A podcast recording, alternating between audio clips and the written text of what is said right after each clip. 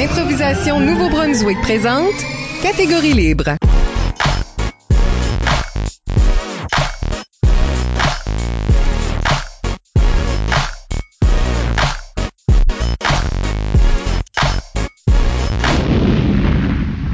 Bienvenue à Catégorie Libre, l'émission qui vise à enregistrer des entretiens avec les improvisateurs et improvisatrices du Nouveau-Brunswick pour faire un survol de leur carrière et de leur démarche artistique, mais aussi débattre les grandes questions qui entourent le jeu de l'improvisation. Au microphone, Michel Albert, à mes côtés, ma co-animatrice, Isabelle Gauguin. Allô? Catégorie Libre est une production d'improvisation Nouveau-Brunswick que vous pouvez écouter version podcast sur iTunes, YouTube, Spotify.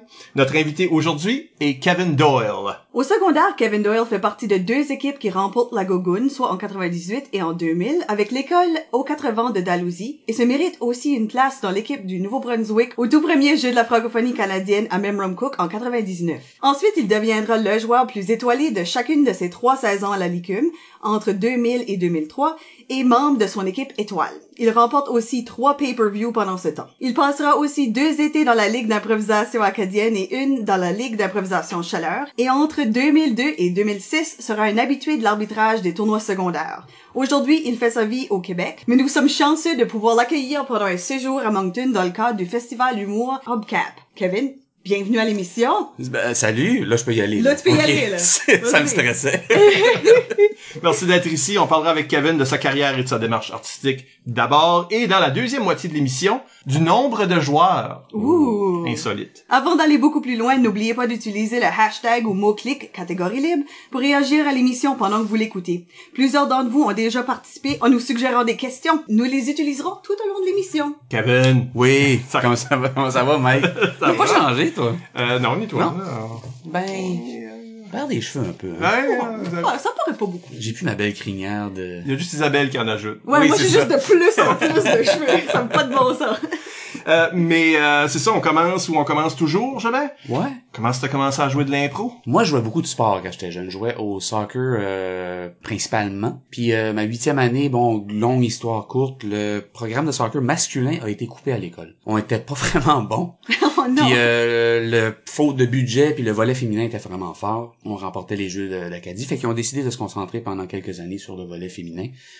J'ai commencé à jouer au badminton, puis il y a beaucoup de stop and go sur le badminton. Puis je me suis, je sais pas qu'est-ce qui est arrivé, je me suis pincé un nerf dans le talon. C'est ça que le médecin m'a dit. Genre de médecin qui, tu sais, il veut pas vraiment faire d'efforts pour te guérir. Ouais, tu t'es snappé un nerf, puis euh, tough. Fait que euh, j'étais un peu comme pris au dépourvu, je pouvais plus jouer au soccer, puis à cette époque-là, je sais pas moi l'âge 14, 13, 14 ans, si t'arrêtes de jouer un sport pendant 2 3 mois, les, les gars ils se développent rapidement. Mm. Tu perds le beat. Fait que j'étais pogné là à l'école, euh, mon pied à côté, sur la table de la cafétéria, puis euh, Isabelle Cormier qui est passée. Elle me trouvait bien drôle. Elle dit une pratique d'impro, je dis l'impro. Elle m'avait parlé de ça l'été d'avant. Je computais pas, je me rappelais vaguement. Je sais même pas si j'avais vu les soirées à Radio-Québec ou si c'était un reportage qui faisait référence. Mais ça me disait de quoi, ça me... Fait que je suis allé. C'est comme ça que ça a commencé, ça, c'est septembre, disons, début octobre 96. Puis c'est là que ça est parti. L'année d'avant d'Alousie, je me rappelle, avait été en finale de la Gogun contre Edmundston. Les grosses années d'Edmundston. Puis c'était une drôle de finale parce que la prolongation à la Gogun 96, c'était un 2 de 3. C'était pas un première impro euh, sudden death, là, c'était un 2 de 3. Puis Dalhousie avait gagné la première impro. Mais Edmundston d'arriver et gagné les deux autres. Il y avait comme un chip on shoulder, un peu. Ben, pas moi, je m'en sacrais, là. Je venais d'arriver. Mais là, ouais. Il y avait une drôle d'atmosphère cette année-là. Je dirais que l'impro, hein, c'est oui, il y a une question de talent, mais il y a une question aussi de genre de, de chimie entre tout le monde. Mm. Toi, t'es rentré dans une équipe avec, comme tu sais, il y avait une pile de filles, là, Oui. euh, qui jouaient ensemble. Oui, oui, oui, les Spice Girls. Les, les Spice Girls, là, très consortés, là. Oui, il y avait Geneviève Maltais, il y avait Lise Laviolette, sa sœur Diane, il y avait euh, Isabelle Cormier, puis euh, Karine Pelletier. Fait que ça, euh, c'était une unité, là. Toi, t'as rentré là-dedans. Vous étiez Ouais, une couple ben, de gars, là, qui ont rentré là, comme. Ouais, ben il y a les boys aussi, il y avait Pierre-Guy Blanchard, puis euh, Ouais, ouais. Yann Abud. Moi, j'ai joué avec le fameux Yann Oh, Abud. wow, ben oui, j'ai touché Yann, j'ai genre... Ben là, ça sonne bizarre, là, mais... fait que eux aussi, c'était des bons chums. Fait que je suis arrivé dans quelque chose d'un peu compliqué à... Puis bon, n'importe qui qui me connaît, euh, je- tu sais, je suis quelqu'un de timide, euh, pas extroverti tant que ça. Ça finit par changer. Fait que ouais, je suis rentré dans cette patente-là, 96-97, première saison, un peu euh, en dents de scie. Ça s'est amélioré là euh, vers la fin de la saison. Après la Gogogne, il y a eu un tournoi, puis ça c'est bien important que j'en parle parce que ça a comme changé ma peut-être ma destinée en impro. J'avais pas eu beaucoup de succès à l'échelle les tournois, j'avais de la misère à me démarquer puis ça allait bien à l'école mais bon, bref, euh, je m'étais dit je vais finir mon année puis je vais me réessayer là dans le soccer euh, cet été. Puis il y a eu le trip 97 à Chicago qui a été organisé par Frédéric Mallet. Et ce tournoi là m'a euh, ça m'a permis premièrement de, vivre un tournoi d'impro. Il y avait pas vraiment de compétition. Ouais, c'est un amical. Comme on en a Edmondson n'était pas là. ça enlevait un peu de compétition. il, était intense, il était intense, eux autres, mais...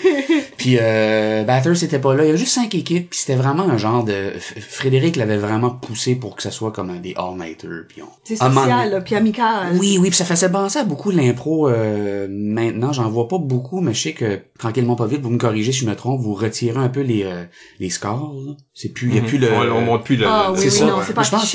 Le trip, à un moment donné, le- le- les officiels flippaient même pas. Les, c'était, c'était vraiment à la bonne franquette. Puis, euh, fait que ça a été de vraiment avoir cette euh, opportunité-là de vivre un tournoi d'impro où tout le monde est en symbiose pour avoir du fun. Puis ça m'a permis de jouer ma première impro que je me suis démarqué au niveau provincial.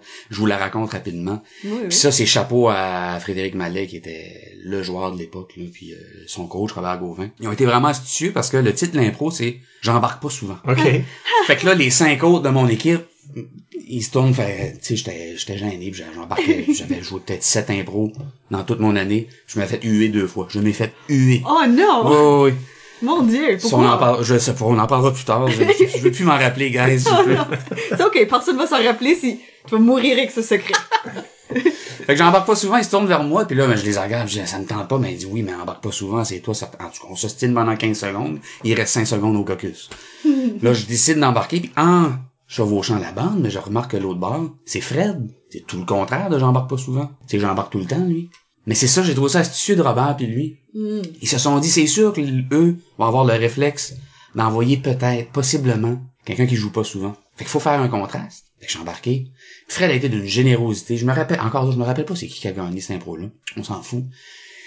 Mais j'ai embarqué puis j'ai lâché. Été vraiment, ah, comme, je sais pas si tu, tu, tu te fais à ton instinct, si tu, qu'est-ce qui m'a passé par la tête? J'ai commencé l'impro en disant, et là là, j'ai hâte ça finisse, ça. Juste de quoi de même, tu sais. Mais le monde a serré puis t'as Fred embarqué là-dedans puis il a pas essayé de me détruire, il a essayé, il a fait le, un peu, euh, tu m'avais montré cette impro-là, euh, Belgique, Québec, Robert Gravel, puis la petite Belge, là, Mhm. qui punch, puis euh, Bob Gravel, il, il a la fille, il, il- fait que Fred avait fait ça avec moi un peu. C'est une super belle impro, puis ça a fait que j'ai voulu, tu sais, mes coéquipiers, là, wow, bravo Kev, puis ça m'a donné comme un, ça m'a donné la push, là, pour faire les, les trois ans qui me restent au secondaire. Fait que merci beaucoup à Fred, ok? Ça booste énormément la confiance. Juste avoir ce moment-là qui comme, peut comme juste te valoriser. Puis Oui, puis avec, comme Michel était là dans ces années-là, comme, comme plusieurs années, euh, Frédéric, c'était quelqu'un de assez imposant dans le domaine, euh, dans l'impro à, à cette période-là. Ils ont gagné la Gogoune, Chupagan, puis euh, Dans, dans un temps, vraiment, ils ont brisé la streak à Edmundston qu'il avait gagné sept ans d'affilée. ben non seulement ils ont Fait que- brisé la streak d'Edmundston, mais on s'attendait même pas que ça soit Chupagan qui se batte pour le titre. Hmm. On s'attendait à soit Dalhousie, on s'attendait à peut-être Bathurst, à la limite Hamilton qui commençait à être potable à l'époque aussi, mais pas, pas Chupagan. Puis Fred a ramassé cette équipe-là avec l'aide de Robert, hein, puis avec l'aide de Louis-Paul Savoie, puis cette belle gang-là. Puis ils ont remporté, euh, c'était même pas proche. Je sais pas, ils ont été comme bénis par un- les dieux de l'impro, puis euh, fait que de jouer cette impro-là avec, avec Fred Mallet, il était déjà de niveau euh, universitaire. Mm. Il y avait dans ma tête à moi, il avait dépassé les, les puces carriers puis les, les mousses la joie. Il, il Ils jouait, jouaient des contemporains, les ouais. contemporains, même âge, euh, pis c'est rien contre eux autres, là, il dirait la même chose s'il était, s'il était assis là avec, euh, avec moi, fait que, tu sais, c'était comme un, tu l'as dit, un boost. C'est le crime, j'ai, j'ai, euh, je sais pas comment, je sais pas comment formuler ça, mais j'ai, euh, je me suis rendu au bout. J'ai fait un impro de trois minutes avec, j'ai pas eu l'air fou, fait que ça m'a donné envie, justement, de poursuivre ça. Ensuite, en 98, on a gagné à Gogun. C'est un beau moment aussi. Tu vois, je vous ai dit que la première année, il manquait de cohésion. Dans tout ça, beaucoup de talent, mais il manquait de cohésion. Tout le contraire en 97-98. On était soudés, on était ensemble. Il y avait des petites guéguerres d'ego, mais on est des joueurs d'impro. Je la salue d'ailleurs, mais Isabelle Cormier, des fois, pouvait être, être accaparante un peu. Elle voulait avoir ses 5, ses 5 pros par match, elle les avait pas, bon. Mais elle était super fine. Puis euh, on n'avait pas de, de gros guns, on était juste une belle unité. Puis euh, Karine Pelletier était notre euh, notre euh, capitaine. Quelle joueuse, Karine aussi, tu sais, c'est... C'est pas quelqu'un qu'on entend souvent que les gens la nomment, mais elle était solide, elle était... euh, elle faisait des catégories, Karine. Elle faisait chanter, rimer, elle, elle pouvait mimer, elle était... euh, elle était sympathique, elle était, c'était notre capitaine, puis on était une équipe à l'image de Karine puis Margot, on était une équipe de bonne humeur, on était, on était doux, on n'était pas rude, euh, on était drôlement efficace. Je pense, je me rappelle la finale contre Hamilton, genre 11 à 6 de quoi de même, tu sais. Fait que c'était comme un, un beau moment. Je suis compétitif, c'est, c'est sûr que c'est aussi parce qu'on a gagné, ça, ça, ça teinte le souvenir un peu, mais je pense pas que je suis quelqu'un de compétitif de la mauvaise manière. Puis euh, on était juste vraiment sharp, on était rodés. Fait que ça a été ça. C'est revenu en 99 là, un peu les guéguerres là. Tu vois là Isabelle, elle- c'était sa dernière année. Souvent les joueurs, je sais pas, en 12e année, pognent une genre d'écœurantite ou peut-être des les petits problèmes d'attitude qui commencent à. On est rendu au level d'universitaire. tu vois, I'm above this. Là. Ouais. Ils ont Isabelle- moins de patience pour les euh, pour les plus jeunes, puis ouais, puis entitled un peu là, tu sais. Ouais. Fait que. ben aussi si vous venez de gagner, ça ça, ça crée des attentes parce Ouais. que là on a gagné, Ça là on est ce niveau-là. Ça Et peut booster des égos aussi au point que ça devient malsain pour le reste. Puis on est on est jeune à cette C'est ça. à cette- on n'a pas de n'a pas de maturité Non, puis bon euh, toutes sortes de Oui, cette adolescence-là qui dure jusqu'à, je sais pas, 30-40 ans chez les improvisateurs. Moi, il me reste une année. Ah, Euh, bon, parfait. Ben c'est ça, bref, euh, à l'époque c'était au musée les Gougounes. Puis je sais que Michel Mm. il, il imprimait les, les stats là, c'était fraîchement imprimé euh, à chaque Sur deux trois heures sur, sur les œuvres, oui exactement. Sur le mur euh, à côté qu'on on pouvait voir qui jouait puis Dalhousie c'était atroce parce que Isabelle Cormier trois matchs de jouer, genre 21 impros de jouer, Kevin Doyle trois matchs euh, 21 Pas impros. comme les stats individuelles. Ouais, ouais, ouais, Oh, ouais. wow, Je sais pas que c'est moi là, mais euh, Mais tu- quelqu'un a fait quelqu'un ça. faisait ça, ouais. Wow. Et à partir de la du troisième joueur, c'est trois matchs, mais six impros joués, cinq impros joués. Fait qu'on était accaparant, moi Mm. pis Isabelle. Fait que ça a, ça a créé de quoi de bizarre. Fait qu'on s'est rendu en demi-finale, on a perdu contre Edmundston, mais Hamilton avait une grosse équipe cette année-là, puis tu sais, je pense pas qu'on aurait... euh, Christian était au top de sa game du secondaire. Puis c'est là que moi j'ai été choisi pour aller... euh, En fait, l'équipe, t'en as parlé tantôt en intro, euh, l'équipe euh, du Nouveau-Brunswick, des Jeux de la francophonie. Oui. C'est Mathieu Chouinard qui avait été choisi. Donnons un contexte un peu parce que aujourd'hui, les jeunes qui écoutent ce site et qui vont à, qui sont choisis, ils sont pas choisis pour aller. Ils gagnent La le tournoi de qualification. Ah, ok. Tout de suite, c'est ça. Comme ça, ils ont assez de temps pour Lever les fonds. lever les ça. fonds pour se rendre, tout ça. Donc, tu sais, c'est tout simplement, c'est l'équipe qui va se rendre. L'équipe qui a remporté un tel tournoi se rend au jeu. Mais cette première année-là, il n'y avait pas vraiment de formule encore. Et euh, le chef de mission du Nouveau-Brunswick avait plutôt décidé de nommer un coach, qui était Geneviève Arsenault, si je ne m'abuse. Puis, euh, elle, elle devait choisir des joueurs. Fait qu'elle est allée à la Gougoune, puis elle Ben a oui. choisi parmi les tous les joueurs De différentes de différentes équipes, équipes, puis essayer de trouver une façon de peut-être les rassembler, puis en tout cas, je sais pas comment ça ça a été. Moi, j'étais présent au jeu, Ouais. mais je sais pas comment le, le training, tout ça s'est passé, ou si vous avez eu la chance de vraiment vous eu. rencontrer. Il y en a pas eu. euh, Mais toi, t'étais pas dans des premiers choix. J'étais le septième. J'étais le Ah. substitut. C'était un genre de All-Star, comme t'as dit, là, du secondaire à l'époque. Mais All-Star, l'impro dans le sud-est était un peu moins développé. Fait qu'on était tous du monde du nord. Fait qu'on se connaissait quand même. Tu sais, il y avait deux de Dalhousie, deux de Edmundston et deux de Campbellton. Mais au départ, comme je disais, moi, j'étais substitut. Il y avait quelqu'un du sud-est et ça, c'était Mathieu Chouinard. Mais Mathieu, déjà là, je pense qu'il était intéressé dans le théâtre, puis il partait faire des camps, puis des sortes d'affaires de, perfectionnement.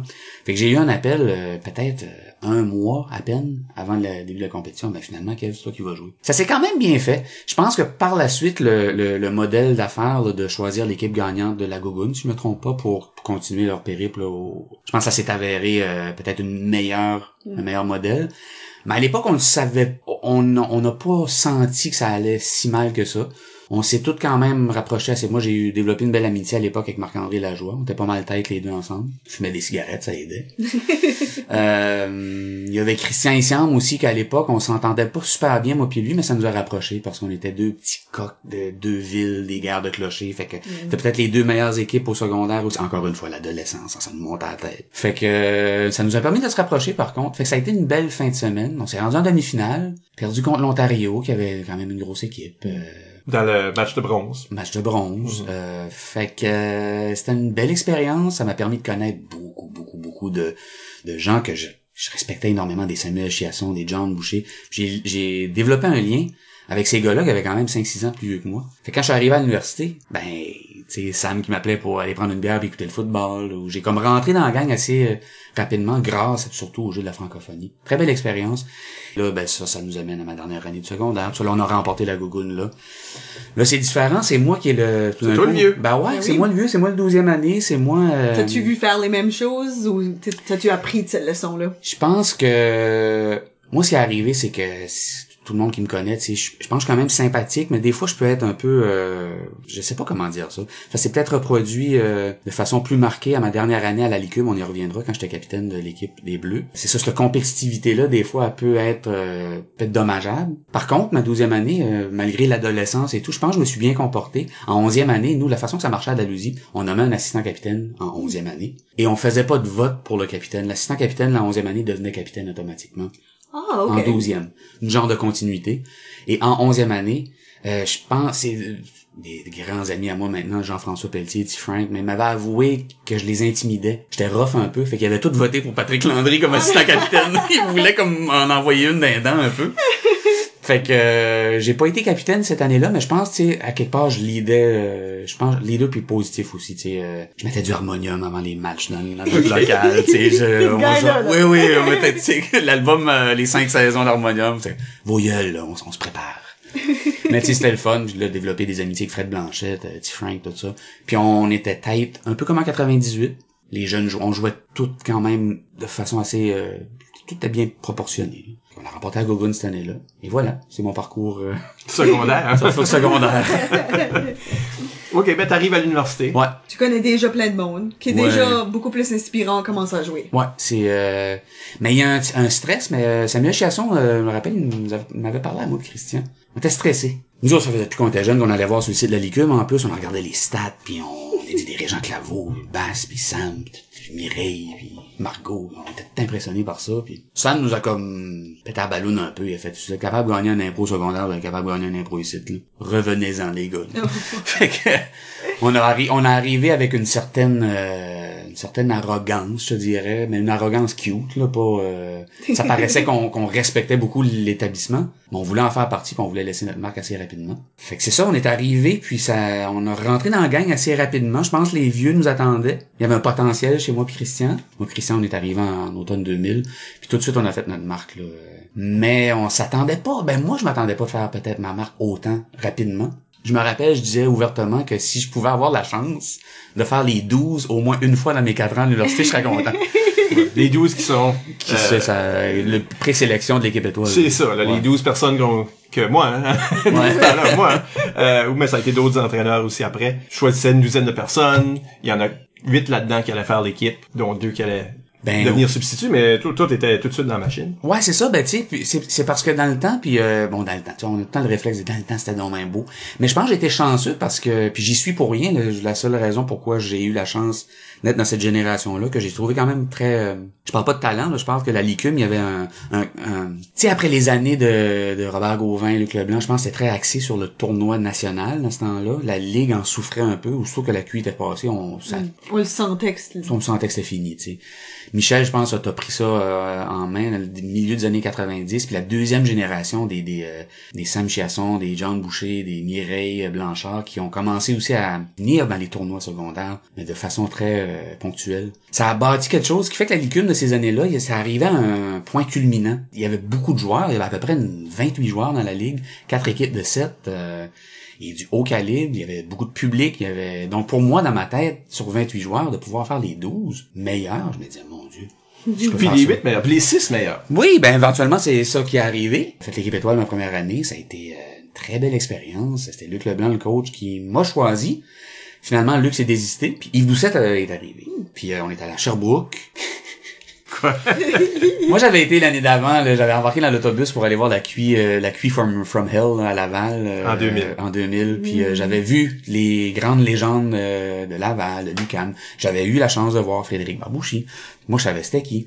Quand t'arrivais à Sherbrooke, tellement d'histoires à propos de ce Frédéric Barbouchi là. Christian il savait que j'avais été là la- l'année de pas. C'est qui? Il dit c'est- c'est qui Barbouchi J'ai dit c'est lui là-bas, il dit il est dans même petit. Christian Ouais, dit ça. il dit, il est donc même Christian. Ben, j'ai tu comptes, Christian, t'es 5 pieds 2, même, comme, euh, ça a pas rapport, là. il, il est bon, il est tête, il est bon. Fait que, euh, ça a été notre baptême, tu sais, la, la cuisse Sherbrooke, c'était cool, c'est un petit bar, euh, t'avais le théâtre, euh, le gros théâtre, mais nous, on a joué beaucoup dans le petit bar. C'était le plafond, était à peu près, on s'est tout tapé à la tête à un moment donné à la présentation des joueurs, là, tu sais, les, les pipes qui, et ça, c'était un beau tournoi. Mon premier match, première étoile, premier match de, Oh mon dieu. on jouait contre une équipe assez ordinaire. Je pense qu'on jouait contre Polytechnique. J'ai senti les autres joueurs. J'ai senti... C'est la seule fois de ma vie. C'est bizarre. C'est la seule fois de ma vie que j'ai vu Christian pas de choquer.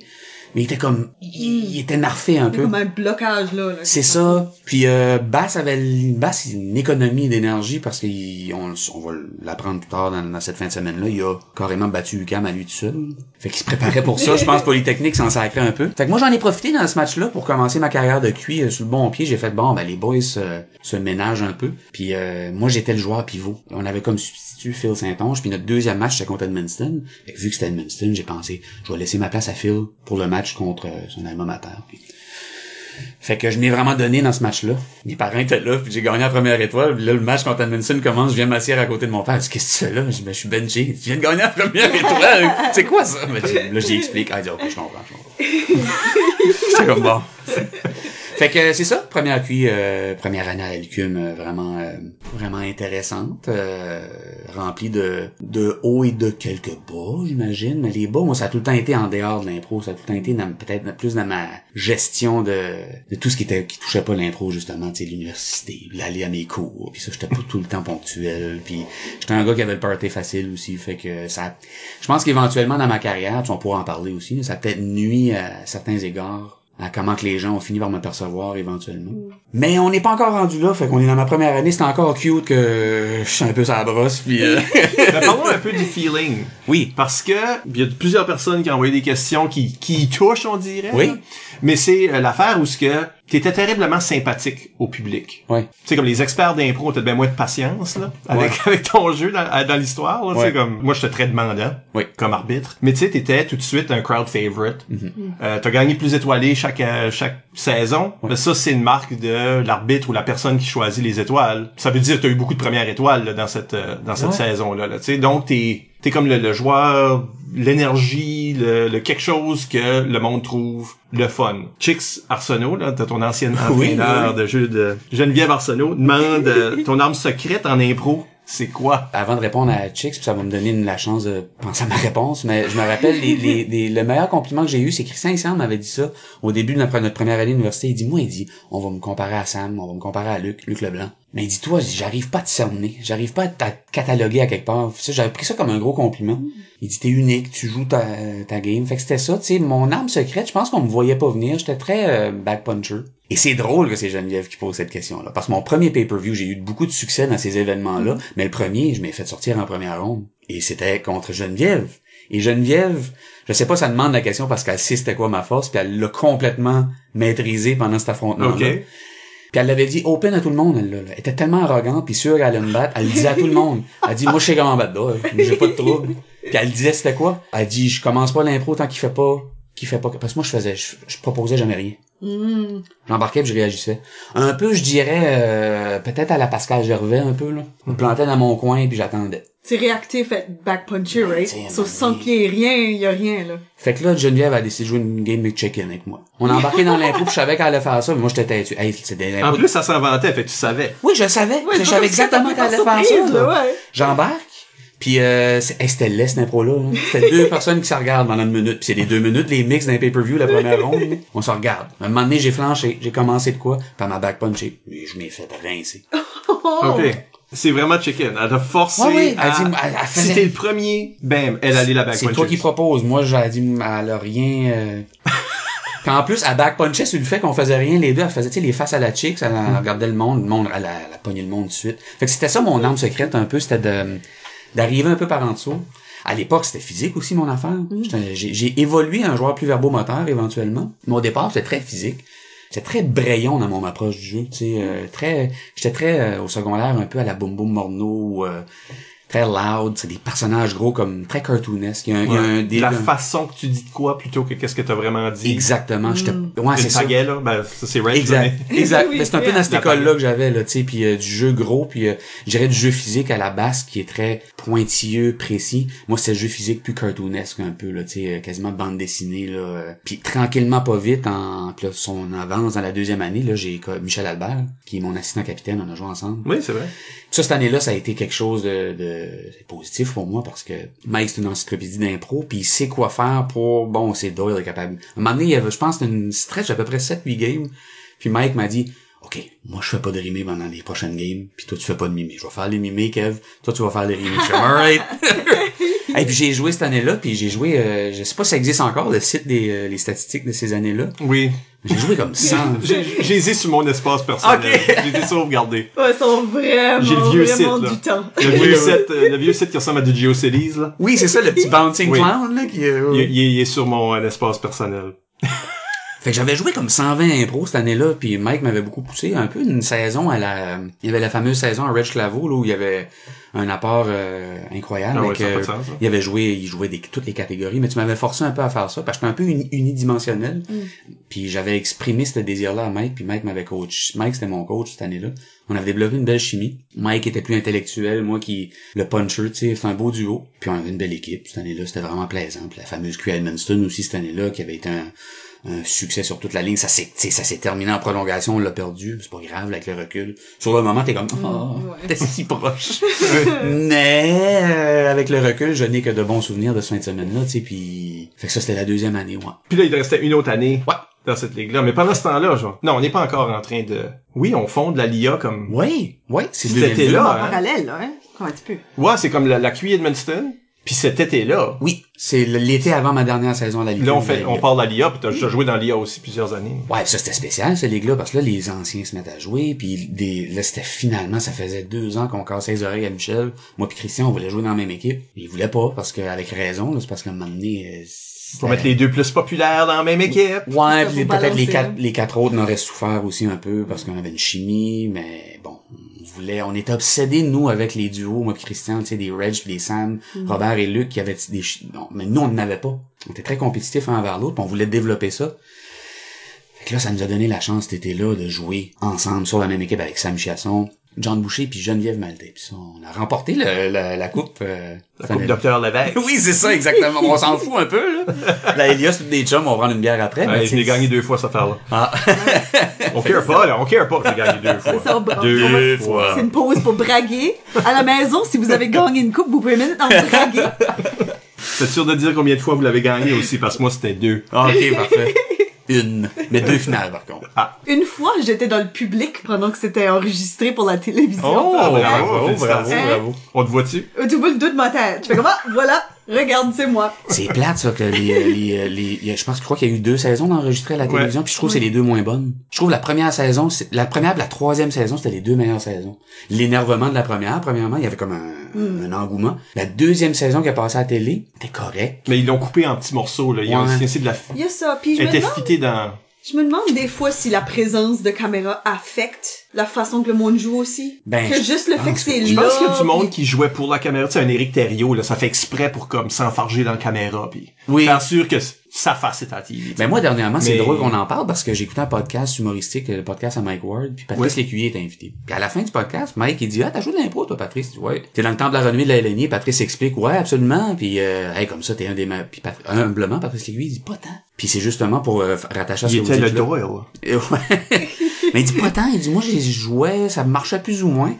Euh, il y avait même une Coupe du Monde, le Québec, euh, il dit je pense que j'étais le 32e sur la liste, éventuellement ils m'ont appelé parce que tout devait avoir passé le bottin de l'UDA puis tout le monde disait non. Il dit au bout de deux ans de joie, euh, tu sais du jeu ordinaire, il dit la télévision est arrivée. Il dit là moi il dit c'est là que je me suis mis à gagner les championnats de le, le champion marqueur de la LNI, le choix du public, toute la la caméra est arrivée, Patrice Lécuyer, qui est un, un homme de télévision depuis 35 ans, il a comme switché. Donc oui, je pense qu'il y a des gens qui, instinctivement, ça peut être Eric Thériault, vont jouer... la ca- Tu sais, Lécuyer faisait beaucoup d'impro pour la caméra, ou ce qui arrivait Ouais. la face dedans, ou... Il était super populaire chez les, les téléspectateurs. Puis quand ce que moi j'étais jeune, puis quand je les regardais live, là, c'était c'était de même. Soit que t'aimais Robert Gravel, soit que t'aimais Patrice Lécuyer. Oui, puis les deux le savaient aussi. Là. Puis Puis ils jouaient dessus. là. ensemble, ça, tu sais là, fait que t'avais comme le, le créateur du jeu en train de faire des impros posés, puis là t'avais le colon. tout ce qu'il faisait c'était du cabotinage, mais il s'en sacrait, tu sais, comme il était vraiment cette combinaison là. Mais c'est pour ça, il était Ouais. le Doyle. Oui, oui, c'est ça. C'était un peu le Puis tu Doyle. devrais dire ça, tout le monde, à tout le monde. C'est toi le Patrice Lécuyer de l'Acadie. oui, c'est ça, exactement. Fait que euh, ouais, c'est comme dommage parce que j'en profite pour dire au monde la première et la troisième saison. Troisième saison, j'étais pas là, mais j'avais vu deux trois matchs. Dans cette saison-là était, pour Fort. moi personnellement, on l'a gagné ça. Mais la- ça, c'est une des... les deux, des les deux qu'on a gagnés sont pas à TV. Ah, bon. Mais le- So we have to take your word for c'est that. ça. Mais je pense qu'il y a du monde qui ont atteint, comme il y a des joueurs que la- cette deuxième, euh, cette troisième saison-là, Ouais. ils ont atteint, tu sais, le, le plus haut qu'ils ont atteint à la LIA. Puis les caméras sont revenues, puis Ça, j'ai joué la dernière saison de la LIA, la 2005, les caméras sont venues, puis encore là, j'ai trouvé que c'était peut-être pas la meilleure saison, tu sais. Mm. Fait que, euh, ouais, c'est ça. Mais all around, vraiment, vraiment, vraiment, je trouve ça triste que ça existe plus, LIA. Je sais pas pourquoi ça existe plus, je, peut-être je te le naïf. dise. Ben, j'aimerais ça, oui, je suis sûr qu'il y a des gens qui sont curieux parce que ça, ça, Ben, y a le bassin. Est-ce que ça aurait encore duré jusqu'à maintenant? Ça, je veux dire, il y, a eu, il y aurait eu d'autres moments où ce que ça aurait foiré, là, sûrement. Mais après quatre ans, où les, en réalité, les mêmes personnes organisaient, Ouais. jouaient et organisaient. Donc, Geneviève Maltais, il y avait moi, Mireille Blanchard, étaient en réalité les gens qui organisaient l'arrière-scène. Toute la logistique, tout ce travail. Toutes ces choses-là. Puis on jouait aussi, ou on arbitrait, ou on, tu sais, on faisait des choses aussi. Puis, à la, dans le post-mortem de cette quatrième année-là, on a dit, on en veut-tu un autre? Puis, euh, nous autres, on a dit, ça peut pas être nous autres. Ok. On est là comme personne ressource, mais ça peut pas, le fardeau peut pas tout être sur nos- notre, notre dos les mêmes trois. Toutes les autres se sont tous regardés puis ils ont fait, ben, ben moi, là, je viens de me marier, puis moi, je viens d'avoir un bébé, puis moi, ceci puis ça, tu sais, comme des, des joueurs plus vieux. Fait que c'est mort là. Parce que ça aurait été intéressant. Personne moment voulait donné. prendre la relève. Fait que, Ben c'est ça, parce que moi je m'attendais que la LIA, à un moment donné, la LIA, ça soit plus justement Michel, Mireille, Sam, ça, mais que ça soit euh, que ça soit, je sais pas, moi, Mézine Choulakian, je sors un nom de même, mais tu sais, je parle des jeunes les à l'époque, là, les les- autres, les- ouais. Que t'sais, ça euh, se renoue. Ta, ta gang à toi, là, tu sais, qui, euh, ils- Ben moi, toi, je, veux dire, moi, c'est rien que moi, là. Il y a moi tout seul dans ma Il génération. y a personne qui a survécu à cette équipe-là à part Isabelle. Ok, ok. Mais tu sais, je m'attendais éventuellement que ça allait être cette gang-là, tu sais, des Jonathan Bob Savoie, puis tu sais, la gang ça. de Hamilton qui allait Ouais. venir à l'université, puis que le flambeau allait se passer, puis que... Parce que même sans la licume, on génère constamment du talent. Il- il- on n'arrête pas de produire des nouveaux bons joueurs. Là, tu sais. Exactement. Tu crois qu'ils pourraient re... Ben, Puis c'était tellement... Ce qui était spécial à LIA, c'est qu'à un moment donné, quand tu joues au secondaire puis à l'universitaire, t'es dans un certain prime, je dirais oui, mais intellectuellement, t'es pas arrivé à maturité encore. Ce qui est intéressant, la LIA, c'était des gens qui, qui frôlaient la trentaine un peu, puis que c'était intéressant, là, tu sais, quelques matchs, là, pour comme enlever la rouille, mais là, tu voyais toute l'expérience, le vécu de ces personnes-là. C'était vraiment beau à voir jouer. T'enlevais la compétition un peu de ça, fait que tout le monde était un peu plus relax. Bon, il y avait, encore une fois, des gros égaux, des fois, Ouais. qui... Puis le stress était de performer. Parce Ouais, que ça. c'était, C'était payant, là, c'était payant, C'était c'était 8 payant, rentrer là. Puis on que- se mettait ce, ce poids-là sur les épaules. Puis je pense que c'est peut-être ça qui aurait tué la LIA éventuellement. Les autres ligues civiles qui existent dans la province se donnent pas cette mission-là. Mhm. D'être, c'est là, the best of the best. Avant que tu puisses faire la LIA, là, faut qu'on t'ait vu dans des équipes étoiles universitaires, puis il faut que t'aies fait tes preuves. Ils ont beaucoup plus de plus jeunes joueurs. Ils ont, c'est un mix. Ok. T'as des gros gros joueurs, puis t'as aussi des joueurs qui sont néophytes, là, qui commencent juste. Mhm. Fait que la LIA, ça aurait jamais permis ça. Puis je pense qu'elle aurait manqué de ressources humaines. Ouais. Puis dans, ben après, après la première, euh, le premier été de la LIA, moi j'ai fait ma dernière année à l'université. Puis là, c'est là que j'ai tout le temps dit à la blague cette saison-là, c'est là que j'ai joué mes meilleurs impôts puis mes pires aussi. Ah oui? Ah ouais, c'était, euh, j'avais un léger problème de, je pense que c'était, tu sais, on, on le réalisait pas à l'époque, mais tu sais, je pense que j'avais des, je pense que j'avais des problèmes. Tu sais, j'étais, j'étais quelqu'un de très anxieux, j'étais quelqu'un de mélancolique, euh, j'étais quelqu'un, je pense, je pense que je suis quelqu'un qui a la déprime facile aussi, j'étais très sensible. Puis cette année-là, ça je filais plus là, tu sais, j'étais, je buvais beaucoup trop, désolé, je sais pas si on, Ouais, ouais. Ok, Faites, non, non. faites pas ça les jeunes, faites pas ça. euh, je buvais beaucoup trop, euh, je pouvais être incroyablement sympathique une, une seconde, puis l'autre seconde j'étais destructo un peu, fait que c'était bizarre, puis ça je trouve que malheureusement ça je suis parti après cette année-là, ça a comme juste teinté un peu peut-être mon apport à, à l'impro. Fait que euh, ça a été une année bizarre. J'étais capitaine des Bleus. C'était c'était euh, c'était en dents de scie, cette saison-là. Mais on a fini par gagner hein, à la fin de cette saison-là. Vraiment? Ouais, en quand la plus, saison en jouant dans les bleus, qui traditionnellement gagnent rien non, ever. Black Win the Cup. tu sais. fait que j'étais arrivé, euh, j'étais arrivé à la fin de la saison. Je savais que j'avais pas eu euh, une saison au point de vue comportement. Euh, c'était pas exemplaire. J'ai appelé tout le monde de l'équipe avant les demi-finales. Ben tout le monde. J'ai pas appelé. euh, j'avais Fred Blanchette, je l'ai pas appelé. Je m'entendais quand même bien avec des- anciens collègues de, de. Ils me connaissaient, tu sais. Mais il y avait Elise Hamel. euh, il y avait euh, Raymond Blanchard, euh, puis il y avait euh, Jannick Godin, puis euh, quelqu'un d'autre. Pavy était c'était greffé à nous à un moment donné, pas de souci. Eux autres, j'ai pris le soin de les j'ai fait, excusez-moi, je pense pas que j'ai été un bon leader. Je parlais beaucoup de la cuit, la cuit m'obsédait. Fait que je les ai appelés, j'ai dit, je suis vraiment franchement désolé. Moi, je savais que j'allais arrêter. Les autres le savaient pas, je l'avais pas dit à personne, mais j'ai dit, j'aimerais ça que la, la demi-finale, on va, je vais vous laisser de la place, puis on va être, on va être positif, puis euh, je veux vraiment me racheter, puis on a gagné. On a gagné la demi-finale, Flower, puis on arrivait en, en finale. Fred Blanchette qui a joué une finale. Blanchette, puis il jouait bien dans les finales. C'est à peu près... Un- C'est un gars, ça prenait des sticks. Ouais. Fait que ça a été comme deux games, là. J'ai comme un peu redemption. J'ai fait comme, ok, désolé pour la drôle d'année. Euh, un peu bizarre comme année. Puis je pense que, je pense que les joueurs ont apprécié le, ça règle peut-être pas tout, là, mais ça, ils ont apprécié le, que je tende la main, puis je dis, c'est vraiment désolé. Mais l'impro, c'est un jeu de tête. Hein. Si- quand c'était pas, puis à l'intérieur de toi-même, mais aussi collectivement comme un groupe, si, si la psychologie est pas là, tu vas jamais faire un bon match. Ben, tu sais, tu regardes, regardes la façon que je, que le- tu sais, la façon que je vivais ma vie, tu sais, j'allais presque pas à mes cours, euh, j'étais, je buvais énormément, euh, j'étais incroyablement, j'étais quelqu'un de torturé, tu sais, j'avais de la misère à, j'avais juste l'impro finalement que j'arrivais à m'exprimer à l'époque, Là, ça a changé depuis. Ce genre de poison là, ça a duré encore euh, quelques années après, là, tu j'ai eu de la misère à me débarrasser de cette, j'ai pas tout le temps fait non plus pour me débarrasser de cette réputation là, mais euh, c'est- ça, ça m'a, ça m'a comme, ça comme un boulet là, que j'ai traîné pendant, je dirais, jusqu'à la fin de ma carrière entre guillemets là, en 2006 quand j'ai décidé le bon regarde j'avais arrêté j'ai arrêté en 2006 parce que j'étais allé à un tournoi c'était à Dalhousie. J'ai fait Christy j'ai commencé 96 à Dalhousie j'ai un tournoi de jeunes en 2006 à Dalhousie 10 ans j'ai bouclé ça là. C'est, on dirait que c'est trop thématique pour Ouais, j'ai fait garde, ça, ça, j'ai- j'ai j'ai commencé ça dans l'auditorium à Dalhousie, j'ai fini ça dans, dans l'auditorium à Dalhousie.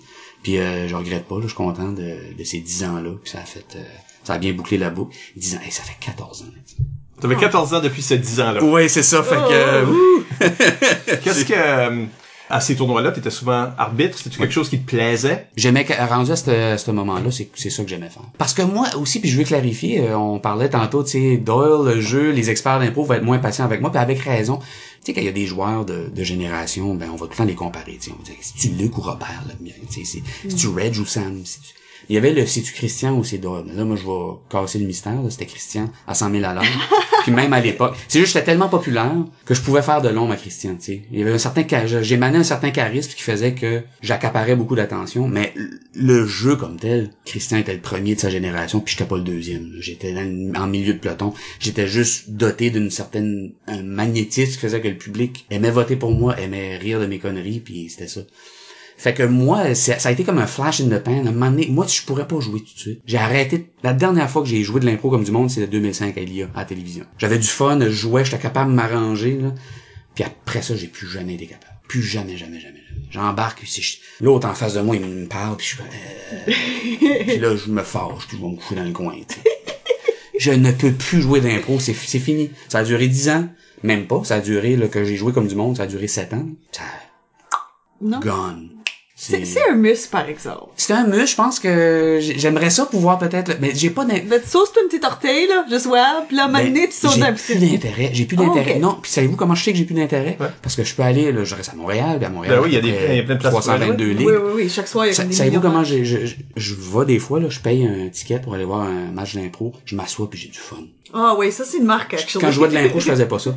Je regardais pas de l'impro. Ben, c'est- Ça me grattait, ça me démangeait, je voulais, je voulais jouer, je voulais. Mais là, je m'assois, là, puis je suis impressionné, là. Je suis assis là avec ma blonde, je dis comment ils font ça? Elle est comme, mais t'as fait ça pendant 10 ans. Tu sais comment?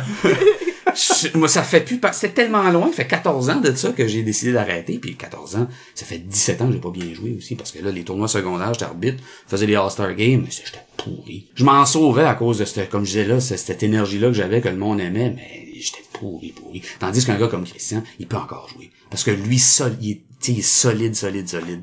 C'est le prototype pour moi, Christian Ensemble, du joueur d'impro parfait. Il écoute. Pas beaucoup de monde qui, qui les réalise, mais Christian écoute énormément dans l'impro. Il est généreux. C'est juste, il est vite. Mm, Oui. Pour lui, 0.5 secondes, c'est beaucoup si tu fais rien avec, mais il va continuer. fait que le monde, il est même pas généreux, mais lui, dans sa tête, il est généreux. Fait qu'il faut pas, faut pas le blâmer. là, Il t'a ouvert la porte. Clac. C'est comme Luc Leblanc, tu sais. Luc, lui, il t'ouvre la porte, mais t'as qui quand, hi, hi. Mais bon, le monde le voit pas, il entend juste, ah, Il ouvre la porte, il traverse, puis il rentre dans la Oui, porte, puis il. Ouais. Mais tu sais, capable de tout faire, tu sais, dédié à son art, tu sais, justement parce que là, j'ai écouté le podcast à Christian puis il me l'a remis dans la face un peu. Je décrochais beaucoup, faisait un peu partie du personnage. je- Réponds à ça. Oui, ben euh, non, il a raison. Mais euh, il était pas obligé d'en parler pendant 20 minutes. hein, mais... mais non, il avait raison. tu sais, Il t'a ouvert une porte, là. C'est pour ça que j'ai tout le temps admiré Christian, parce que Christian, il y a quatre personnes dans la salle, Christian il en a 400, il, joue. Puis moi, j'étais beaucoup plus, j'ai beaucoup plus, je pense, le, le côté humoriste dans moi. Christian, c'est plus un comédien. Une intégrité quand il joue. Il y a une- Moi, ça allait pas ma façon, je décrochais. euh, Des fois, le punch bien envoyé, ça fait rire le monde, mais tout le monde dans l'arène est comme... ah. Là, faut, faut essayer de, de retomber dans cette impro-là. Là. Merci beaucoup, Doyle. Tu nous Patrice Lécuyer, le Patrice là. Lécuyer, là, c'est le fatigant, le colon, il arrive, on fait dérailler. Mais c'est bizarre aussi parce que l'année que j'ai joué avec Michel, j'ai prouvé, je pense à tout le monde, puis même à Michel, que je pouvais jouer de l'impro selon les codes aussi. Ben vraiment. Veux-tu bien jouer? Joue Ouais. dans mon équipe. Ouais, c'est ça. Mais Ben, c'est ça, non, Ça, je dirais ça à n'importe combien, qui. Combien de fois t'as gagné? Deux? Non, on va Deux? pas gagner. Tu vas, tu vas mieux jouer. Ok, ok. Parce qu'on n'est pas là pour gagner. On est là pour que tu joues Non, comme je il voulais faut. juste que tu plugues le deux fois que t'as gagné le trophée, là. À la LIA. Mais, Oui. mais c'est juste, je pensais que tu l'as dire nous. Oh non, moi je gagne. Jamais. Jamais. Parce que au-delà, de cette façon-là que j'avais de jouer, mais moi, je me rappelle, moi puis Michel, on a une belle amitié par contre. tu sais, On allait tout le temps au navigateuse, on allait prendre, on parlait d'impro. J'étais quand même un, pas un disciple, mais j'aime- j'aimais la discipline, j'aimais en parler. Mais c'est pour ça, puis j'écoute le podcast des fois. Puis tu sais, le monde décolle sur des philosophies d'impro, mais il y en a pas de philosophie d'impro. Moi, ma philosophie, c'était que je pouvais bien dire ce que je voulais autour d'une bière avec Mike ou avec John ou avec Christian, mais quand ça arrivait que ça siffle, puis le thème, puis la durée, puis le nombre de joueurs, nombre de joueurs, je plug ça. Euh, t'embarques, c'est toi. T'as beau avoir la philosophie que tu veux, mais t'embarques dans l'arène, t'es vulnérable. C'est vraiment, c'est, c'est ta couleur qui embarque, puis c'est, à mon humble avis, tu peux pas faire grand chose. À moins de, tu sais, j'imagine que vous autres, vous baignez encore dedans.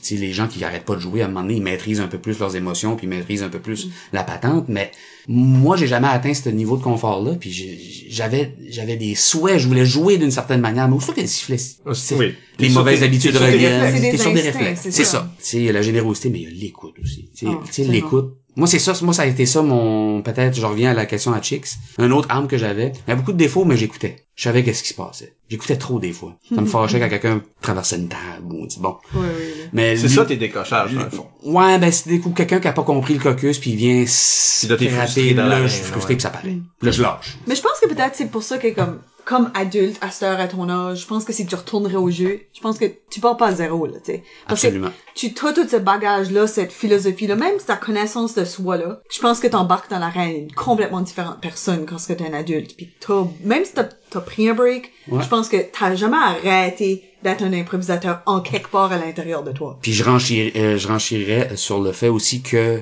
je pense que si tout d'un coup je me retrouvais dans une ligue, que ça soit à Montréal ou disons que je déménageais à Moncton puis que je me lançais, je peux vous garantir que je me développerais une autre genre de carrière. Mm. Je me verrais plus comme euh, comme un je sais pas c'est quoi le terme un gun un- je me mettrais plus la, la pression de jouer 5 6 impros par match puis j'en profiterais justement pour réévaluer ma façon de jouer puis de de de- d'essayer de- d'avoir une différente vibe tu sais. Je je serais plus attiré vers un joueur d'utilité tu sais venir euh, colmater des brèches si t'es là. Et pas tout le temps être dans le feu de l'action puis regardez-moi puis jouer une étoile puis tu sais que quand t'es justement quand t'es jeune tu sais ça t'intéresse. Veux pas les étoiles c'est on aimait ça tu sais je faisais nommer pour une étoile d'un tournoi au secondaire c'était spécial tu sais. Ça ça joue un peu avec la tête tu sais. T'es jeune puis tu t'es coq puis tu veux tu veux goûter à ça tout le temps. Mais là maintenant à 37 ans bientôt 38 euh, je me dis je me dis que je, je verrais pas la game de même tu sais. Là je serais plus du camp peut-être gravel tu sais. Ouais. de construire des trucs puis essayer de tout en étant tu sais je suis un- phoné aussi là tu sais. Je veux pas euh, moi c'est c'est bien beau construire aussi mais j'aime ça c'est le fun de faire rire ça je pense que je perdrai jamais ça mais d'essayer d'ajouter certains trucs prendre un break aussi jouer un peu moins puis Faisons une gang de questions éclairs. oh! Parfait Donc, euh, C'est excitant. prends le temps que ça prend, mais faut-tu que euh, les réponses soient claires aussi Bon, pas du tout. oui bon Mike a l'air à dire oui lui amusons-nous. Ben, Geneviève Arsenault, justement, t'as as mentionné que des fois, il y a des, euh, il y a des impros qui allaient pas si bien que ça. Elle demande, qu'est-ce que la pire impro que t'as eu le malheur de participer dedans? Euh, je, je suis peut-être, je sais pas si l'impro comme telle était pas bonne, mais c'est parce que c'est une de ces fameuses impros là, je me suis fait huer. OK. À te forcer à raconter, finalement. en, oui, j'étais en neuvième année, c'était ma première gogoune, comme je vous dis, ça allait, ça allait bien à l'école, mais quand j'arrivais dans les tournois, je, je gelais, puis euh, mon, j'avais déjà mon caractère un peu bouillant. J'embarque dans une impro, c'est une mix, on joue contre Granceau. C'est Pierre Blanchard qui embarque. Il starte ça avec l'autre de Granceau. Puis Granceau avait pas une grande équipe, fait que là, Pierre est en train de runner ça. Puis il m'avait sélectionné dans le caucus pour être le troisième joueur. Si l'idée à Pierre allait passer, puis elle a passé définitivement, puis là je savais mon rôle, j'ai OK, il va il va l'amener à telle place, puis là je rentre. On était dans le parlement. Que là il l'amène dans le parlement, puis ça va bien. Puis Pierre était au top de sa game. Puis là moi j'embarque, puis et là je vais jurer, vous pourrez le biper, mais c'est pas j'ai juré dans l'impro, je suis vraiment désolé. Mais on embarque, ça va bien. C'est la première fois de ma vie que j'ai des rires aux provinces. En tout cas, il y a un gars de grand un épais, il arrive. On est clairement, on a dit qu'on était au Parlement du Nouveau-Brunswick, il rentre, lui, il a le punch du siècle dans sa tête. Il dit, si tu ici le Parlement de l'Ontario, tu sais, cette fameuse blague confuse, là. Tu tu sais, comme, pourquoi, ah, ça sert à quoi, ça? Je la regarde, j'ai, hey, j'ai 14 ans, je suis 4 pieds 11, mais je, je, la- je le prends par l'épaule. C'est Samuel Chasson, qui était l'arbitre. Je le prends par l'épaule. J'ai dit, toi, t'as pas écouté, hein? Des Chris. Puis je l'ai poussé dans le coin de la bande. J'invente rien, là. J'ai fait ça. J'étais assez hors de moi, là, qu'il fasse ça. C'est un exemple très tôt de Doyle, Doyle qui décroche. il est pas content. Oui. Bouh. Mais pas, pas bouh comme, bouh comme bouh comme what, what is Comme get wrong, off the stage. what is wrong with this kid, là? Oh, wow. Sauf l'arbitre qui est Samuel Chasson, qui est couché dans la bande, puis il rit, puis il se gratte le derrière de la tête. Il est crampé. Sam a tout le temps été un fan de moi, je sais pas pourquoi. Je- je- tu peux pas faire un plus gros faux pas que ça, mais il rit, il rit. Mais il rit ironiquement aussi un peu aussi à l'époque. Hey, ouais. ça, là, j'ai, je veux dire, mon équipe, m'a- pff, je pense que ça a pris trois mois avant qu'il me pardonne. Oh non. Ça, c'était horrible, c'était horrible. C'était horrible, ça, ça, ça a tué l'impro, tu sais. L'impro était pas bonne à cause de ça aussi. Bravo. Je vais en lire un autre de Geneviève. Euh, une force d'impro spécifique que tu n'as pas et que tu aurais souhaité avoir et quel joueur admires-tu qui a cette force en particulier? Écoute, la réponse, ça serait sûrement Christian, comme que l'éloge que j'ai fait de Christian tantôt, à sa rigueur. J'étais pas très rigoureux. Euh, j'avais toujours les meilleures intentions, mais ces intentions-là, ça partait assez. Fait j'aurais aimé ça être rigoureux, puis pour moi, un exemple de rigueur, c'est euh, c'est Christian, mais ben, je veux pas pas passer elle qui me pose la question, mais Geneviève, je l'admirais beaucoup comme joueuse aussi. Elle elle elle aussi, c'était rare. Tu savais ce que t'allais avoir avec Geneviève. Ça, je respectais beaucoup ça. C'était une des euh, d'ailleurs devrait être dans le temple de la renommée je sais pas si elle est là je pense qu'elle est pas là je, je, je fais un push quelle euh, une des, des grandes joueuses puis je veux pas faire la la- l'erreur de, de la cataloguer dans la catégorie des joueuses on est en 2020 là grande joueuse point final là, c'est- elle était elle était super efficace fait que Geneviève je l'ai- j'aimais bien son jeu Christian Basse Basse aussi, tu sais. Quand je parle de rigueur, là, je, les trois qui me viennent en tête. Hey, Karine Pelletier, que je disais au début qu'on en parle pas beaucoup de joueuses là, mais j'ai jamais vu Karine avoir un mauvais match. Jamais, jamais, jamais. Elle faisait moins rire que les autres, mais elle était drette. Puis ce que je disais tantôt, si je revenais euh, au jeu, je pense que je me calquerais un peu sur des Karine, des Geneviève. Un jeu plus sobre, mais ô combien efficace puis nécessaire dans, dans une bonne impro. Yves Doucette demande, euh, ton jeu a souvent semblé reposer beaucoup sur le anything goes. Est-ce que c'était réellement ton état d'esprit ou avais-tu à travailler pour atteindre ce laisser aller là? Non, je pense que c'est une continuation de qui j'étais. Je pense. Tu sais, on s'assoyait avec moi puis on peut le faire encore là, mais on parle de. tu Bon, sais, on pas, euh, Oui, c'est ça. Mais tu sais, j'étais peut-être un fan de. Tu sais, la musique que j'écoutais aussi, j'étais un gros fan de, de musique euh, rock indépendante, le punk des années 70 euh, du Royaume-Uni, j'aimais beaucoup ça, tu sais, genre d'approche de même, fait que j'essayais de me donner un peu cette image-là, puis ce ce look-là un peu dans, dans, parce que moi, la licume, c'était mon ma façon de m'exprimer à l'époque, donc mon le package de tu sais c'est juste je pense que je suis allé trop loin avec ça à un moment donné mais le je m'en foutisse puis le tout le temps de bière à la main la cigarette au bec mais tu sais c'était moi mais il y avait un peu de théâtralité là-dedans aussi. Faut pas l'oublier puis c'était ça faisait partie. Donc pour répondre rapidement à Yves oui ça faisait ça faisait partie intégrante de qui j'étais. J'en beurrais un peu épais des fois aussi là, pour pour vraiment influencer comment les gens me voyaient. J'essayais de me donner un petit look un peu plus punk là, mes, mes petits jeans noirs serrés puis euh, les cheveux tout croches puis une attitude de euh, mais tu sais je faisais je faisais exprès un peu mais oui ça faisait partie là, de, du package Basse Lévesque demande, euh, il dit, tu as fait partie de toutes sortes d'équipes. Donc, on n'a même pas parlé de la Ligue, par exemple, de Oui, tu partie, euh, la LIA, puis, puis la LIA puis la Ligue,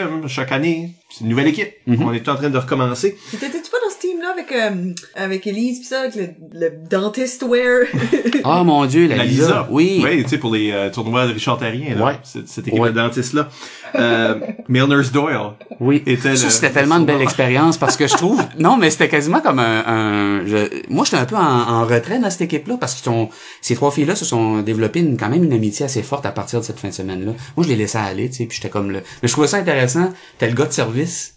Tandis qu'en impro, surtout à cette époque-là, c'était souvent l'inverse. T'avais trois gars, puis là, bon, la fille de service, la Mireille, ou la, la Geneviève, ou la, la Annick Landry, qui, mais là, c'était l'inverse. C'était vraiment intéressant.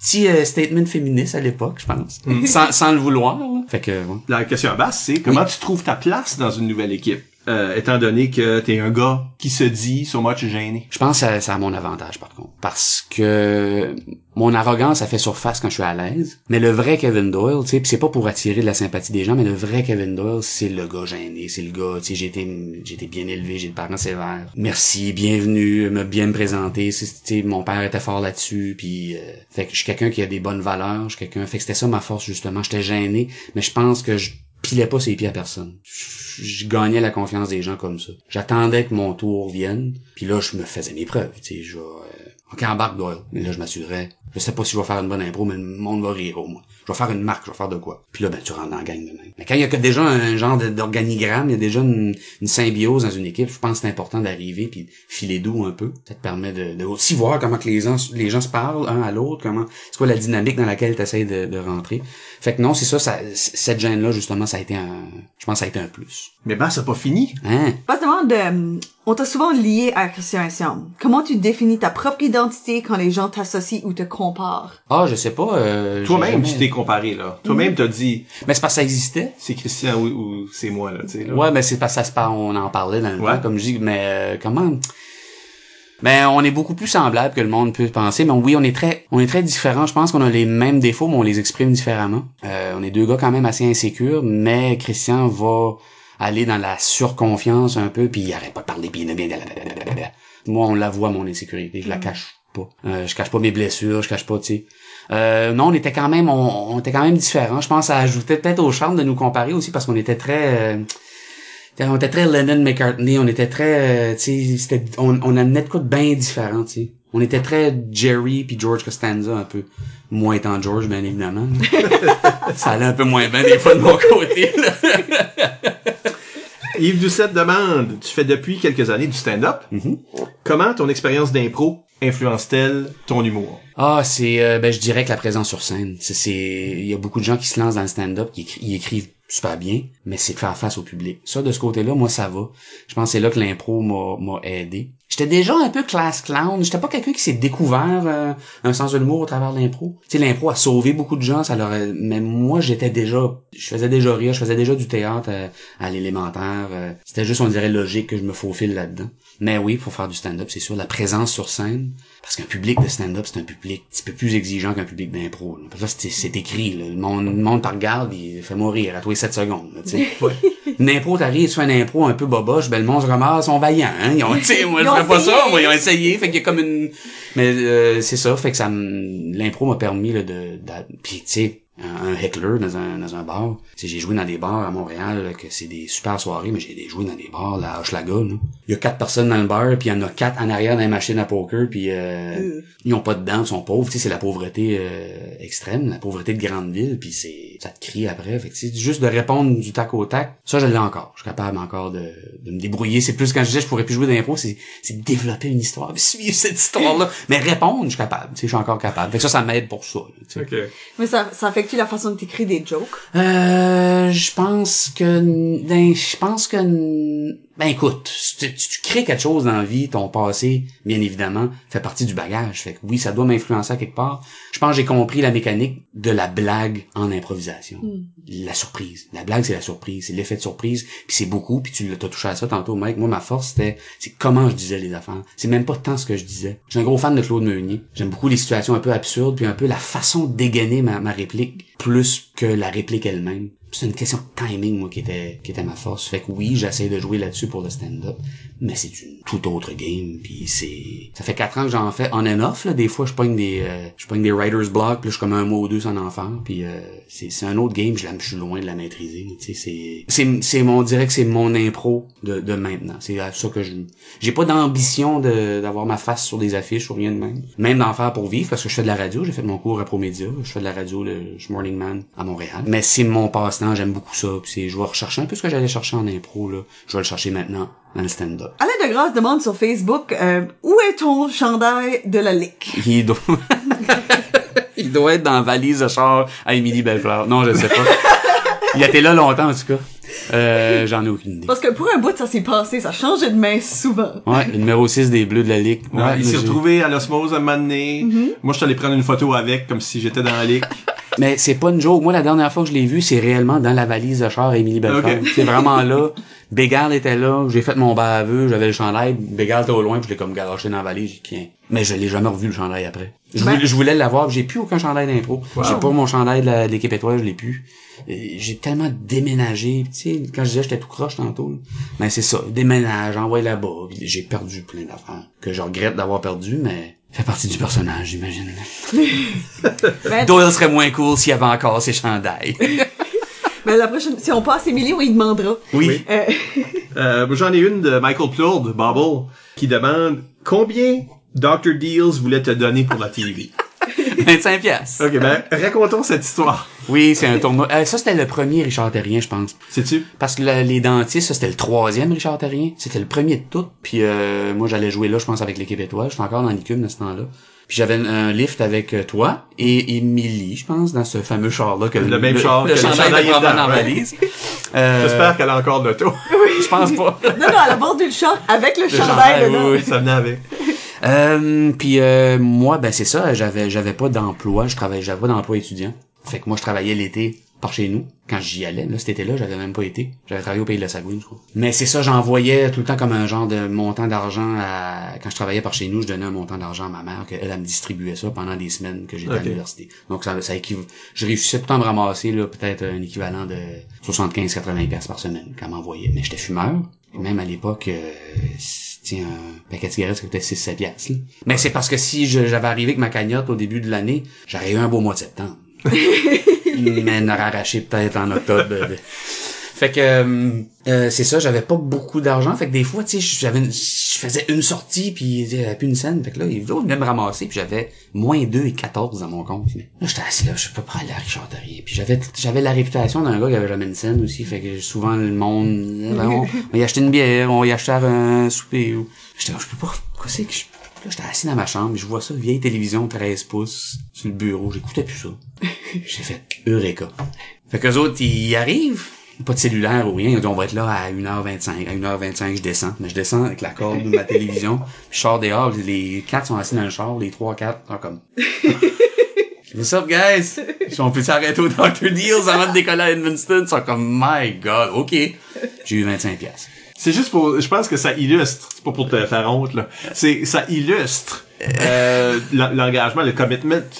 Ouais, c'est ça. Quelqu'un d'autre aurait dit j'ai pas une scène, vais rester à la maison, mais moi c'était il- c'était pas possible de manquer ce tournoi-là. Je manquais rien d'impro dans ce temps-là. Fait que euh, je voulais arriver avec euh, de quoi pour me payer un repas au moins, puis un, un paquet de cigarettes ou quelque chose. Je- C'est une fin de semaine quand même, C'est une fin de semaine 25 Ouais, piastres, ouais. mais le 25 piastres, ça a pas duré longtemps. Ouais, là, j'avoue. tu sais, Pas- ça, pas tant que ça, non, finalement, euh, Mike m'a payé une bière justement le vendredi. Ah, T'avais tellement pitié de moi, mais avec ma TV, t'es comme, c'est comme, tiens, Doyle. ah, il y a donc de questions, je savais pas. Chez t'es le- populaire. Ah oui, c'est ça. Je pense qu'on a établi que t'es une personne sympathique que le monde aime. Ah, ok, ok. Euh, ou ride. Oui, c'est un peu des deux. Il y a deux sortes de personnes. Geneviève Maltais demande Est-ce que jouer de l'impro est une bonne façon de picker up des filles? Euh, probablement. Euh, moi, j'étais, euh, on m'a dit que je pognais, mais je m'en rendais pas vraiment compte.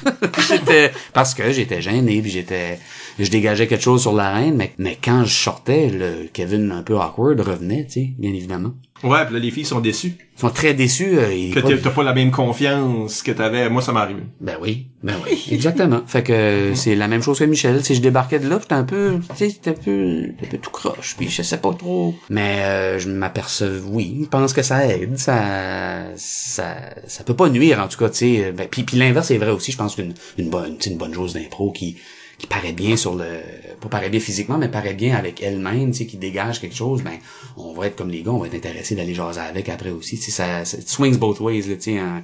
Tu sais, il y a des gens qui sont beaux sur le stage. Tu sais pas pourquoi. T'es vois en vrai, après, on dirait en arrière, le backstage, t'es déçu un peu, t'es quoi de moins? Mais tu vois quelqu'un sur un stage qui, qui paraît bien, c'est un glow, tu sais. Oui, c'est sûr, ça. J'essaie de donner une dimension un peu poétique à cette question-là, mais oui, ça aide à picker up des, des filles. Euh, j- passer des soirées accompagnées grâce à ça des fois. Bravo. Ouais. Hamel, sur Facebook, demande quel a été ton plus beau moment euh, dans ta carrière d'impro et quel moment a été le plus difficile? Si on peut résumer ça à...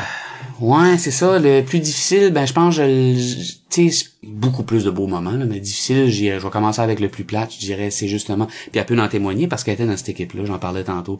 Ma dernière année, puis même les années subséquentes, ça a été, ça a été une fin de carrière ardue. C'est ce moment-là, je, je, je- si j'arrivais à changer quelque chose, ça serait ça. Malheureusement, on peut pas. Bon, je vis bien avec ça maintenant, mais je dirais cette période-là, là, ça a été un peu difficile. C'est un peu me, me, me chercher puis me trouver une identité puis une carrière, me bâtir un, un adulthood qui fait du sens. Pour moi, ça a été difficile, fait que ça, ça a été le plus tough.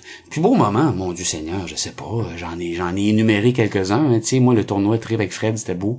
Tiens, j'en ai pas parlé, mais moi, le, le Richard Terrien qu'on parlait des dentistes, ça a été un beau moment parce que j'ai jamais vu, moi, la gang d'impro autant en symbiose que cette fin de semaine. Tout le monde était sur le même level. Tout le monde. Tout le monde avait le goût de faire la fête. Tout le monde était de bonne humeur.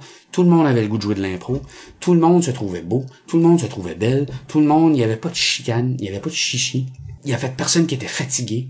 On faisait la fête, là, on se levait le lendemain, on jouait, puis on était on, on était boosté, on était c'était un moment ça, ça je suis vraiment vraiment vraiment choyé d'avoir vécu ce week-end-là. Puis après ça ben moi j'ai rencontré les, trois filles qui m'accompagnaient dans mon équipe aussi euh, et j'ai eu la, chance de, de, de, de re- reconnecter avec Élise d'une autre façon que qui avait été moins plaisante avec les bleus entièrement de ma faute mais là avec euh, la Lisa c'était génial. Émilie aussi euh, j'ai tout le temps super bien entendu avec Émilie. Puis l'autre là fait que la- Caroline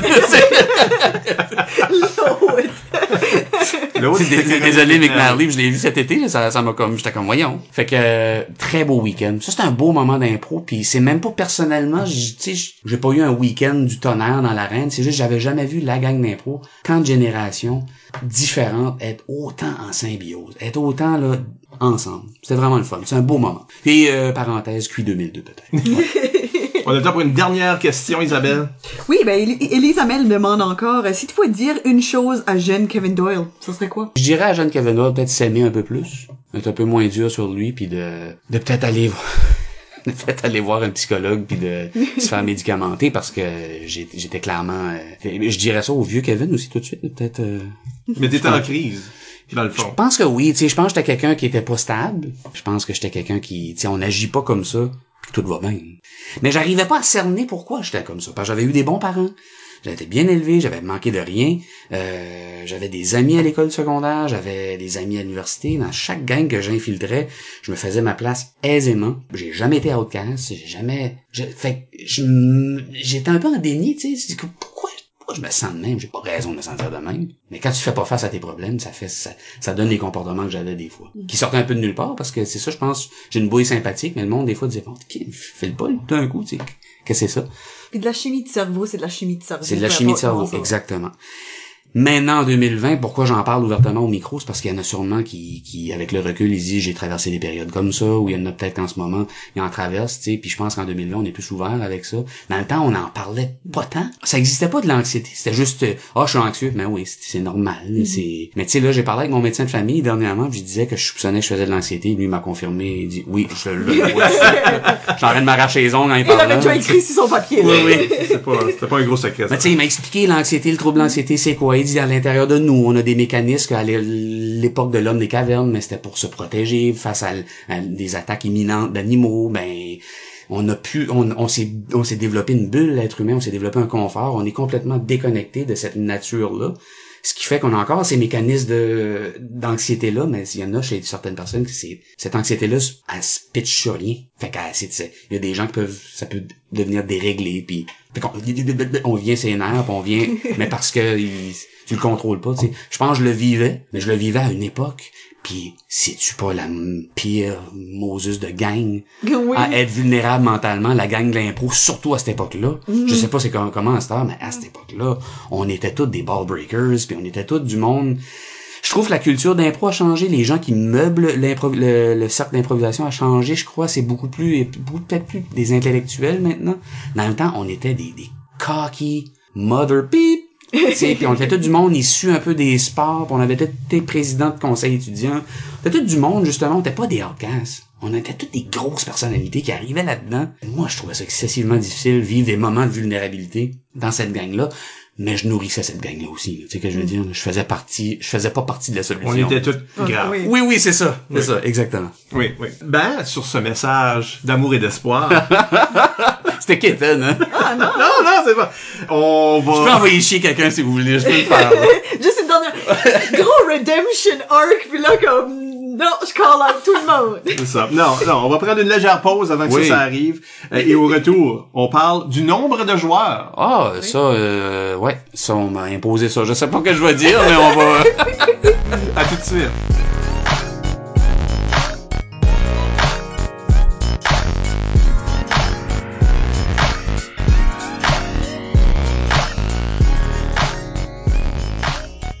On est de retour. Michel Albert au microphone avec Isabelle Gauguin Allô. et notre invité Kevin Doyle. T'es en train de prendre une gorgée, désolé tout le monde. Salut! Euh, et, euh, et Kevin, euh, on parle de nombre de joueurs. Alors, qu'est-ce qu'on veut dire par ça? Euh, on veut dire que sur la carte de l'arbitre, une des choses que, qui est imposée euh, dans une improvisation, c'est le nombre de joueurs. Habituellement, c'est illimité, En règle générale, c'est limité. disons 80% du temps ou 75% du temps, mais euh, il y a aussi ces deux impros-là là, par match à peu près qui sont nombre de joueurs limité. Oui. Très bien dit, Michel. C'est ça. Euh, donc, euh, ben, est-ce que, euh, si je prends rapidement la, question à Elisabeth ici pour nous lancer dedans, est-ce que toi, tu as un nombre de joueurs autre que illimité préféré, ou même que tu préfères plus qu'illimité, dans le fond? Est-ce que tu as un nombre de joueurs que, oh, oui, Ah oui, absolument. Moi, à l'époque, euh, c'était euh, comparé, mais un par équipe. J'étais fort là-dedans, parce que justement, quand je disais, tu sais, je pétais la, des coches quand le monde suivait pas les idées, ou mais ça, j'avais pas ce problème-là. dans des t'es sûr, équipe. là? T'es C'est sûr, sûr. comparé un par équipe. Fait que ça, j'aimais beaucoup ça. Mix un par équipe aussi. Ça peut être, ça peut être difficile pour l'ego quand t'embarques dans une mix un par équipe, puis tu sens dans la première minute que l'autre a le dessus, y a personne qui va venir t'aider. Mais c'est un beau challenge. Je pense que vous me voyez venir, moi, les trop de joueurs à la glace, ça m'épuise, puis euh, je pense que surtout dans des mix, c'est pas le temps de faire ça. Tu sais, c'est le temps de... De toute façon, il y a des belles choses qui peuvent arriver si on laisse deux êtres humains pendant 3-4 minutes développer quelque chose sans tout le temps avoir. En d'autres mots, quand Elise renchérit puis demande Mhm. est-ce qu'il y a un nombre de joueurs qui te fait rouler les yeux, Ben, c'est... est-ce que c'est le 6 par équipe? Est-ce que c'est le... Ouais. C'est con ce que je vais dire parce que ça changera jamais. Mais on dirait qu'illimité, ça m'énerve parce que les gens ont tout le temps le réflexe de trop embarquer. Les gens comprennent pas que il y a huit impros d'un match, tu joueras la prochaine. C'est, tu sais, il y a huit impros, il y a cinq mix. Ton banc, à peu près, en règle générale, t'as 5-6 joueurs. Ben, ça fait une mix chaque. Puis tu prends les comparer après ça pour structurer une impro avec beaucoup de monde. Parce que là, c'est ton équipe. Tu peux dire, toi, tu vas faire l'infirmière, puis toi, tu vas faire le docteur, puis toi, tu vas faire le patient, puis toi, tu vas faire le gars qui rentre à l'urgence, il manque un membre, toi, tu vas, tu sais, tu peux définir qui va faire quoi, puis il y a moins de compétition parce que c'est toute la même équipe, mais en mix, tu sais, j'étais arbitre pendant quelques saisons, puis aussitôt que ça dépasse le trois joueurs sur la glace, ça m'épuise. C'est rarement bien fait, je trouve. Puis avec raison, parce que le moment où on, moi j'ai joué de l'impro, puis qu'on a tout un peu joué de l'impro, c'est comme je disais tantôt, on est jeunes, tu sais, on, a- on est comme des, des petits chiens fous, tu sais, comme le Joker à Heath Ledger. I'm, I'm like a crazy dog, I'm chasing a car. Je fais pas l'imitation, là, mais, mais tu sais, like chasing a car, I wouldn't know what I- si je l'attrapais, le char, je sais pas qu'est-ce que je ferais avec. Mais on est tous de même, tu sais, on embarque, on embarque. Parce que ça dilue ton histoire, ça dilue le, Ouais, il y a des spectacle. arrêts, il y a un entrain, toi tu l'arrêtes pour pondre une nouvelle idée, puis euh, on, on le voit là. Mais le troisième Évidemment. joueur, ça, je trouve ça intéressant. Je trouve que c'est un art de- d'embarquer au bon moment. Puis je trouve que, tu sais, une trois minutes mix, disons, illimitée, mais je trouve ça intéressant qu'il y ait les deux joueurs pendant à peu près une minute et demie, deux minutes. Puis là, oh, il y a quelqu'un qui embarque. Puis si on enlève la maudite compétition de l'affaire, ça devrait arrêter là. Mais là, on a le réflexe. Disons, moi, je, bon, je joue avec Dalhousie, l'autre bord, c'est euh, Bathurst. Ben, ok. Là, les deux embarquent, ben, un de Bathurst, un de Dalhousie. Là, moi, j'ai le réflexe, c'est à deux minutes, deux minutes dix, que le gars, il y a un gars ou une fille de Bathurst qui embarque pour venir faire le- l'élément, un autre élément perturbateur. Mais là, moi, mon ego rentre en jeu. Ah, ben là, ils sont deux là, c'est sûr qu'ils vont gagner le vote. Faut aller balancer la chose, balancer ça. Ben là, Ouais. tu balances, mais là, eux autres ont le réflexe, c'est comme, ah, juste si tu regardes l'histoire, l'histoire demande un troisième joueur, parfait, laisse-le là. Si, si ton bar a pas été assez vite pour le faire, ben laisse l'autre y aller. Mais moi, comme arbitre, souvent, j'utilise des nombres de joueurs pour créer des effets. Puis des, des fois, tu mets juste un nombre de joueurs parce que t'as mis un nombre de joueurs, là, parce, Parce que c'est obligatoire. deux, là. ça Ça fait- c'est oui, ça, oui, là. oui, oui. Mais moi, j'aime, moi, j'aime ça, utiliser un effet en lançant un nombre de joueurs qui soit contre ton avec le thème ou la catégorie ça force quelque chose de comme ouh c'est une rimée pis c'est toute l'équipe tout le monde rentre là tout le monde rentre oui, là c'est intéressant. c'est comme, même juste une chantée, ça là, ça set le ton que tu peux t'attendre du background singing, parce que tout le monde faut qu'il rentre, c'est une chantée, comment est-ce qu'on peut jouer avec ça? Puis créer ces, ces contrastes-là avec le reste de la carte pour vraiment créer quelque chose d'intéressant qu'on n'avait pas nécessairement autrement vu. Ben, je suis d'accord, mais comme je disais tantôt, je trouve aussi que pour faire ces tests-là, c'est peut-être mieux. Mais là, je dis ça, puis en même temps, faut, faut aussi challenger les joueurs, mais c'est peut-être mieux de le faire justement, profiter de la comparer peut-être pour faire ça. C'est en mix, des fois, je trouve, ça, ça- si ça marche, c'est beau. Ben, mix avec 12 joueurs sur la glace, ça, ça a comme pas de bon pas sens. de bon sens. euh, Euh, moi j'ai donné ça ben, cet été. C'était, c'était une, Puis comment euh, ça, ça s'est passé? c'était une mixte. Oui, oui. qui était toute l'équipe. D'accord. Et le thème était seul. Parce que je suis humoristique comme ça. Ah, bon. Mais est-ce que c'était bon? C'était excellent. Ok. Oui. Parce que ce qui a fini par arriver, c'est qu'on avait un joueur de, de chaque équipe, comme qu'on voit, c'est le standard deux moteurs qui rentrent. Mais là, il y a comme une personne qui a commencé à comme se faire greffer par de plus en plus de, de comme voix qui s'accrochaient. Puis là, il y avait comme un, une masse qui se créait en arrière de ce un Ok. joueur-là. Puis là, là, il y avait comme un, un comme genre de psychodrame qui s'est développé. Puis c'était vraiment intéressant. Puis il y avait vraiment beaucoup de monde sur la haine.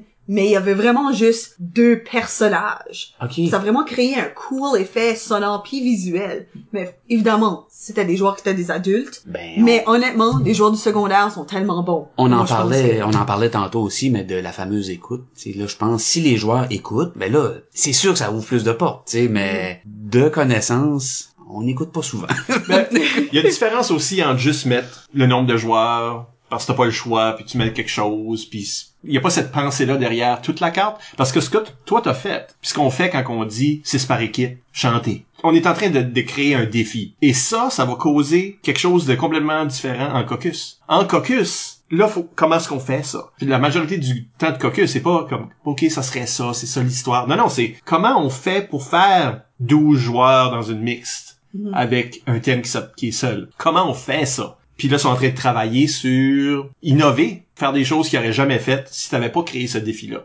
Parce que tu peux rentrer 12 dans une mixte illimitée, mais personne n'aurait jamais pensé de faire cette affaire-là. C'est juste parce que tu leur, as- tu leur as fait face à un défi spécifique en utilisant le nombre de joueurs. Exactement, puis c'est ça que je voulais dire tantôt, c'est que moi, vous, me- tu sais, ma préférence, c'est des impros un peu moins crowdés, mais c'est sûr que dans une ligue d'impro, en tant, entre nous autres, entre, entre improvisateurs, à un certain moment donné, tu veux challenger un peu. Sur papier, cette idée-là, ça marche pas, essayons-le. Ouais. Tu sais, parce que ça va, si jamais ça marche, tu sais, ça fait de de, de, comme que toi, t'as, que t'as provoqué avec cette impro-là. Mais c'est sûr qu'en règle générale, tu tu fais pas ça à chaque game, là, tu le fais une fois de temps en temps, comme le juste l'inverse, tu la, la, la 30 minutes qu'il y avait eu une gogoune à moment à Hamilton, que le monde en parle encore, tu ça peut mal virer, ces 30 minutes, là. Si les joueurs sont pas focus, là, ça, c'est, ça peut être pénible, cette affaire-là. là. Mais ils ont été à l'écoute, ils l'ont fait. Fait que, nombre de joueurs aussi, il peut avoir des, des challenges le fun. Mais en règle générale, moi, j'ai un message à dire aux jeunes, puis je suis sûr que les jeunes sont probablement meilleurs que dans notre temps, là. Un peu plus euh, sages, mais, tu sais, ça, ça sert à rien de crowding. Ça, ça dilue ton, ton impro, ça dilue ton histoire. À moins que, justement, t'as une 10 minutes, une 12 minutes. Souvent, c'est des joueurs aguerris qui font face à des 10-12 minutes. Fait que là, rendu là, oui, là, tu peux, tu sais, ça dépend tout le temps de l'autre équipe, l'autre bord aussi, comment tu blends avec cette équipe-là? Je pense que c'est la responsabilité de l'arbitre aussi de, de connaître le match dans lequel il se trouve. C'est qui ses équipes, tu sais? Moi, quand j'étais arbitre, j'arrivais, bon, là, j'arbitre euh, Chipagan contre Hamilton, ben, je me préparais différemment que si j'arbitrais Moncton contre euh, Tracadie, tu sais. Tu sais c'est quoi les, les outils que t'as euh, en place? Puis c'est ça, moi, le nombre de joueurs, ben, ça dépend toujours. Tu sais, si t'as deux équipes plus matures, ben là, tu peux t'amuser, j'ai l'impression. Tu sais, un- ou même, je me rappelle au secondaire, dans le temps, il y avait souvent des euh, euh, nombre de joueurs, euh, deux Edmundston, trois Dalhousie, qui imposaient un débalancement. Ça, je trouvais ça intéressant. Mais Pour moi, ça, c'est OK tant que t'as le contraire aussi. Surtout dans un, dans un contexte de, de, De compétition, de tournoi, où est-ce que tu veux que ça soit le plus juste possible. Exact. Mais absolument, ça, ça peut être vraiment intéressant parce que, comme moi, j'ai déjà été dans une impro où ce que c'était un d'un bord puis tout Toute le monde de l'autre Oui, côté oui. puis tu sais, ça crée une dynamique, tu sais, ça crée comme une, comment est-ce que tu gères ça, comment est-ce que tu envoies des Puis, joueurs? Il puis y, a, il y a de ça qui est sur le dos des joueurs, parce que moi, quand je donne ça, parce que je l'ai donné, moi, je suis le genre à créer de la symétrie Mhm. dans mes nombres de joueurs. Sans ça, ça, c'est tout le temps les mêmes affaires. Ça, c'est un par équipe, deux par équipe, six par équipe. Qu'est-ce comme- qui est plus boring qu'une mix deux par équipe? So quoi? comme, Every tout- impro? comme toutes les mix normales. Mais, Ouais, là, tu l'imposes. Hey, j'ai une idée. ben, je l'imposerais, mais juste avec un thème que je veux absolument que ce soit les quatre races, deux par équipe. Je suis en train d'imposer que je veux pas une cinquième personne, là, tu sais. Ouais. Euh, mais le, dans le, le- la symétrie comme ça, 1 versus 6, qui étant la, la pire asymétrie possible, ben les 6, là, ils peuvent pas monopoliser tout le temps de glace. Il faut que le 1 soit moteur de cette impro-là. Cette asymétrie-là, faut que les joueurs la règlent. Puis je suis très sévère sur les joueurs qui euh, utilisent leur avantage numérique pour écraser l'autre côté ou qui, qui respectent pas un bon exemple de 1 versus 6. C'est euh, Lucille contre le monde. Ben le 1 joueur, là, il est Lucille, là Ouais. faut qu'il soit Lucille. Parce que si Lucille est là, puis toi t'es juste comme le helper à Lucille, puis il y a cinq autres personnes qui sont... Faut que tu sois au centre de l'impro parce que t'es tout seul. Puis les autres... En tout cas, Ça serait bizarre si les deux qui embarquent, il n'y en a pas un des deux qui est lucide. Non. tu. Fait faut que ce soit un des, six, des cinq autres qui vont embarquer plus tard. tu- ça peut être intéressant. Aussi, vu, là. Mais ça peut être intéressant si c'est bien fait. Si c'est bien fait. Et, sou- et Et là, souvent, c'est pas bien. Fois, une... non, c'est une erreur. Ils font, ils font l'erreur de pas être Lucille. C'est comme, on va-tu battre Lucille? C'est comme, quoi? Lucille va être le troisième joueur, puis il y a- Ouais, faut qu'il y ait quatre autres joueurs qui rentrent. La seule way de faire ça bon, c'est si Lucille arrive jamais. Il y a jamais ever. C'est juste du monde de qui complote. Ben, Là, c'est Ce qu'il y a d'intéressant, je sais pas si euh, les gens peuvent peut-être l'écouter sur leur ordinateur, mais le, le genre de câble Rogers au Québec, c'est euh, c'est Vidéotron, c'est Ma TV. Ça passe souvent, c'est un genre de tournoi. C'est un contre, c'est de l'impro là. Puis, euh, justement, Bégard de guerre, s'il passe là souvent, là, il est d'arbitre, puis OK. c'est un joueur dans une équipe un peu comme euh, Jean-Sébastien Lévesque avec les Blancs en 95 là, contre une équipe complète. C'est un tournoi qui se passe de même, c'est vraiment intéressant. C'est vraiment comment que le le lone warrior il gère son énergie puis comment comment que le public perçoit ça aussi. Y a-tu vraiment une sympathie qui s'installe? Évidemment à un certain moment donné. Puis comment que l'équipe qui est avantagée point de vue du nombre de joueurs, mais comment que les autres vont se comporter, ils vont se comporter en gentleman ou ils vont c'est vraiment intéressant. Je vous invite à aller le voir là, sur ma TV. Peut-être sur l'internet, on peut trouver ça. Mais je sais pas c'est quelle ma TV. Si tu ma TV Bas-Saint-Laurent, si tu ma TV. euh, Si Alain est impliqué, c'est... c'est Bas-Saint-Laurent pour C'est- ouais, c'est- c'est ça. ouais, la partie où c'est Rimouski, là. Ouais, c'est Bas-Saint-Laurent. Ouais. Moi, ma géographie québécoise est euh, à peu près nulle. Ok, je dois dire. Euh, mais c'est ça, la symétrie, il y a un défi, pas juste un défi numérique puis de comment tu composes, mais je pense qu'il y a un défi éthique. Parce Ben que si tu joues les heavy, là, sais, si t'es pas gentleman, qu'est-ce que le public va penser de toi? Qu'est-ce que les juges de salle vont penser de toi?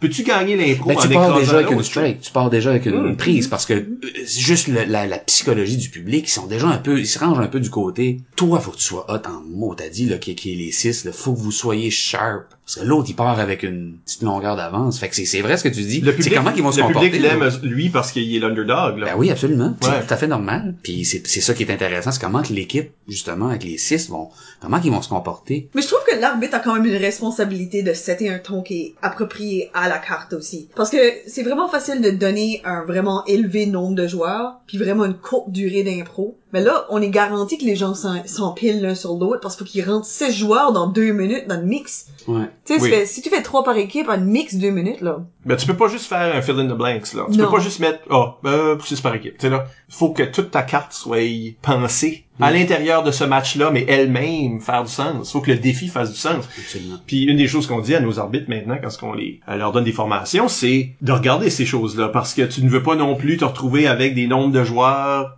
bloquants dans une période où, tu sais, la première période d'une game, là, où ce que, ben moi, je casse pas la glace. D'accord? Ouais. Fait que je vais rester sur le banc. OK? Fait que j'ai pas joué ma première impro. La deuxième impro, c'est une, euh, C'est une rimée. C'est une ma rimée puis c'est pas ma force. Fait que je rentre pas dans celle-là.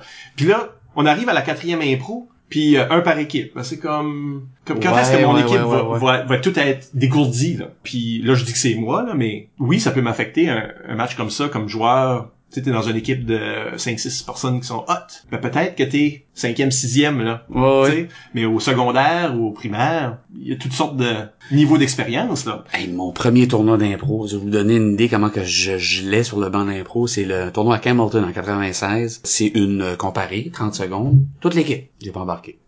Oh non. J'avais rien à faire, là. Pierre Blanchard m'a bien dit, on embarque tout dans le canot. T'as- Tu dis rien, je- moi je vais faire le colon. Vous, vous embarquez dans le canot. OK, parfait. Vous Avez-vous compris? Ouais. J'ai resté assis T'avais juste besoin du décor là. Assis-toi dans le canot. Doyle. C'est six, t'as pas le choix, juste assis- assieds-toi. Figurant. Ouais, figurant. Ouais, Est-ce que ça, c'est un truc qu'on, comme je suis sûr qu'il y a des, des gens qui écoutent qui aimeraient comment on hack, si on veut, ces nombres de joueurs là qui sont plus difficiles? Disons les deux extrêmes là. Le 6 et le 1. Comment on c'est quoi nos trucs comme joueurs pour réussir le défi. T'es tout seul sur un stage, t'es juste un contre un avec sans aide possible ou OK, faut que notre équipe soit là en entier. Moi, personnellement, ça me, c'est, je reviens, je me répète, mais je, moi, ça me faisait pas peur quand je me retrouvais dans ces situations-là, parce que je savais, déjà étant un joueur qui avait une, était sympathique, alors en plus, je me fais, si, si je suis dans le, le 1, là, versus the world, Mhm. ça, ça me stressait bien moins. Puis c'est, c'est drôle, ça, ça, ça, ça remplit ton, euh, ton muscle improvisé, euh, ta capacité à improviser, ton, ça l'améliore, on dirait. Tu deviens justement une certaine rigueur, tu, tu te retrousses les manches, tu vas travailler comme du monde, t'es toute seule, tu es sur tes gardes, t'es à l'écoute, t'es, fait que tu deviens, t'aiguises ton, ton muscle improvisatoire. Mais là, si tu me demandes la question, si t'es dans les six, ben là, c'est, je pense que le caucus est géné- se doit se tourner vers justement, c'est quoi la stratégie qu'on va employer? Puis, euh, à un moment donné, euh, au yard de la compétition, on veut pas l'anéantir l'autre bord. Et aussi pour, si on ramène la compétition là-dedans, ben, guys, si on veut se donner au moins une chance de remporter ce point-là, on va y aller mollo, puis on va, tu on va tendre la main à l'autre joueur. Mais ça, ça fait toute partie de la maturité d'un joueur d'impro. Si on est dans un tournoi secondaire. Mais en fait, je pense que ça a sa place dans un tournoi secondaire parce que ça te forme. Tu vois justement les, les, les, réflexes peut-être nocifs que tu peux avoir comme joueur d'impro quand un arbitre expérimenté t'impose justement un petit croc en jambe comme ça.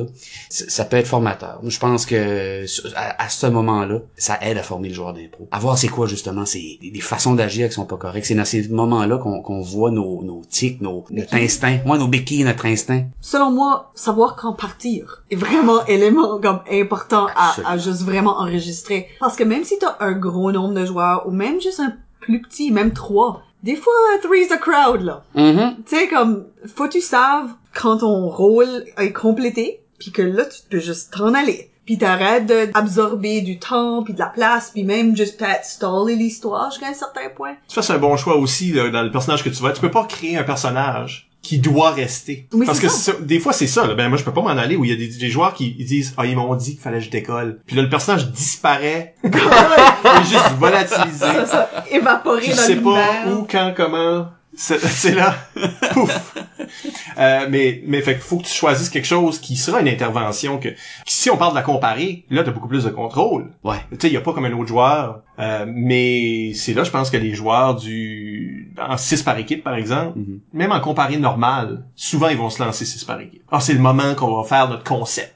On va faire cette impro là qu'on a toujours voulu faire ensemble. On va faire, tu sais là, on va se mettre en vedette au complet. Puis le joueur tout seul, ben là lui qui, qui doit jouer le 1 par équipe, euh, souvent il va envoyer la personne qui est très verbomotrice ou très physique, qui, qui a vraiment un extrême en termes de ses capacités et ses talents pour qu'il fasse quelque chose de pur. Au lieu d'écouter les autres, t'es en train d'écouter toi-même, qui est son propre défi. C'est là que t'es juste dans ta tête tout seul. Moi, personnellement, c'est là que j'excelle. Les, les un par équipe, là, euh, comme Robert Lepage, même affaire. Pareil. Pareil. Pareil. Pareil, pareil. Mais il avait, il avait déjà dit ça en entrevue, Robert Lepage, parce que quelqu'un il disait, Ah, vous êtes un grand joueur d'impro, monsieur Lepage. Vous- votre force, c'était les un, les comparer un par équipe. Il dit, justement, je suis pas tant bon joueur d'impro que ça, j'ai de la misère à jouer avec les autres. Fait que c'était un peu ça, moi aussi, c'était de, de prendre le temps de bâtir ton affaire. Ça peut être intéressant. Mais pour la mécanique improvis- d'improvisation, là, toute, toute la, la subtilité les nuances dans le jeu de l'impro. Je suis d'accord avec Je vous me autres. que- reconnais, là, la quote de Robert Le- Lepage. Je me reconnais là-dedans, Oui, parce oui, que, tu sais, comme à la Ligue d'improvisation acadienne, c'était mon, mon affaire. J'ai toujours joué une impro comparée tout seul, que la carte le demande ou non, là, tu sais, à un moment donné.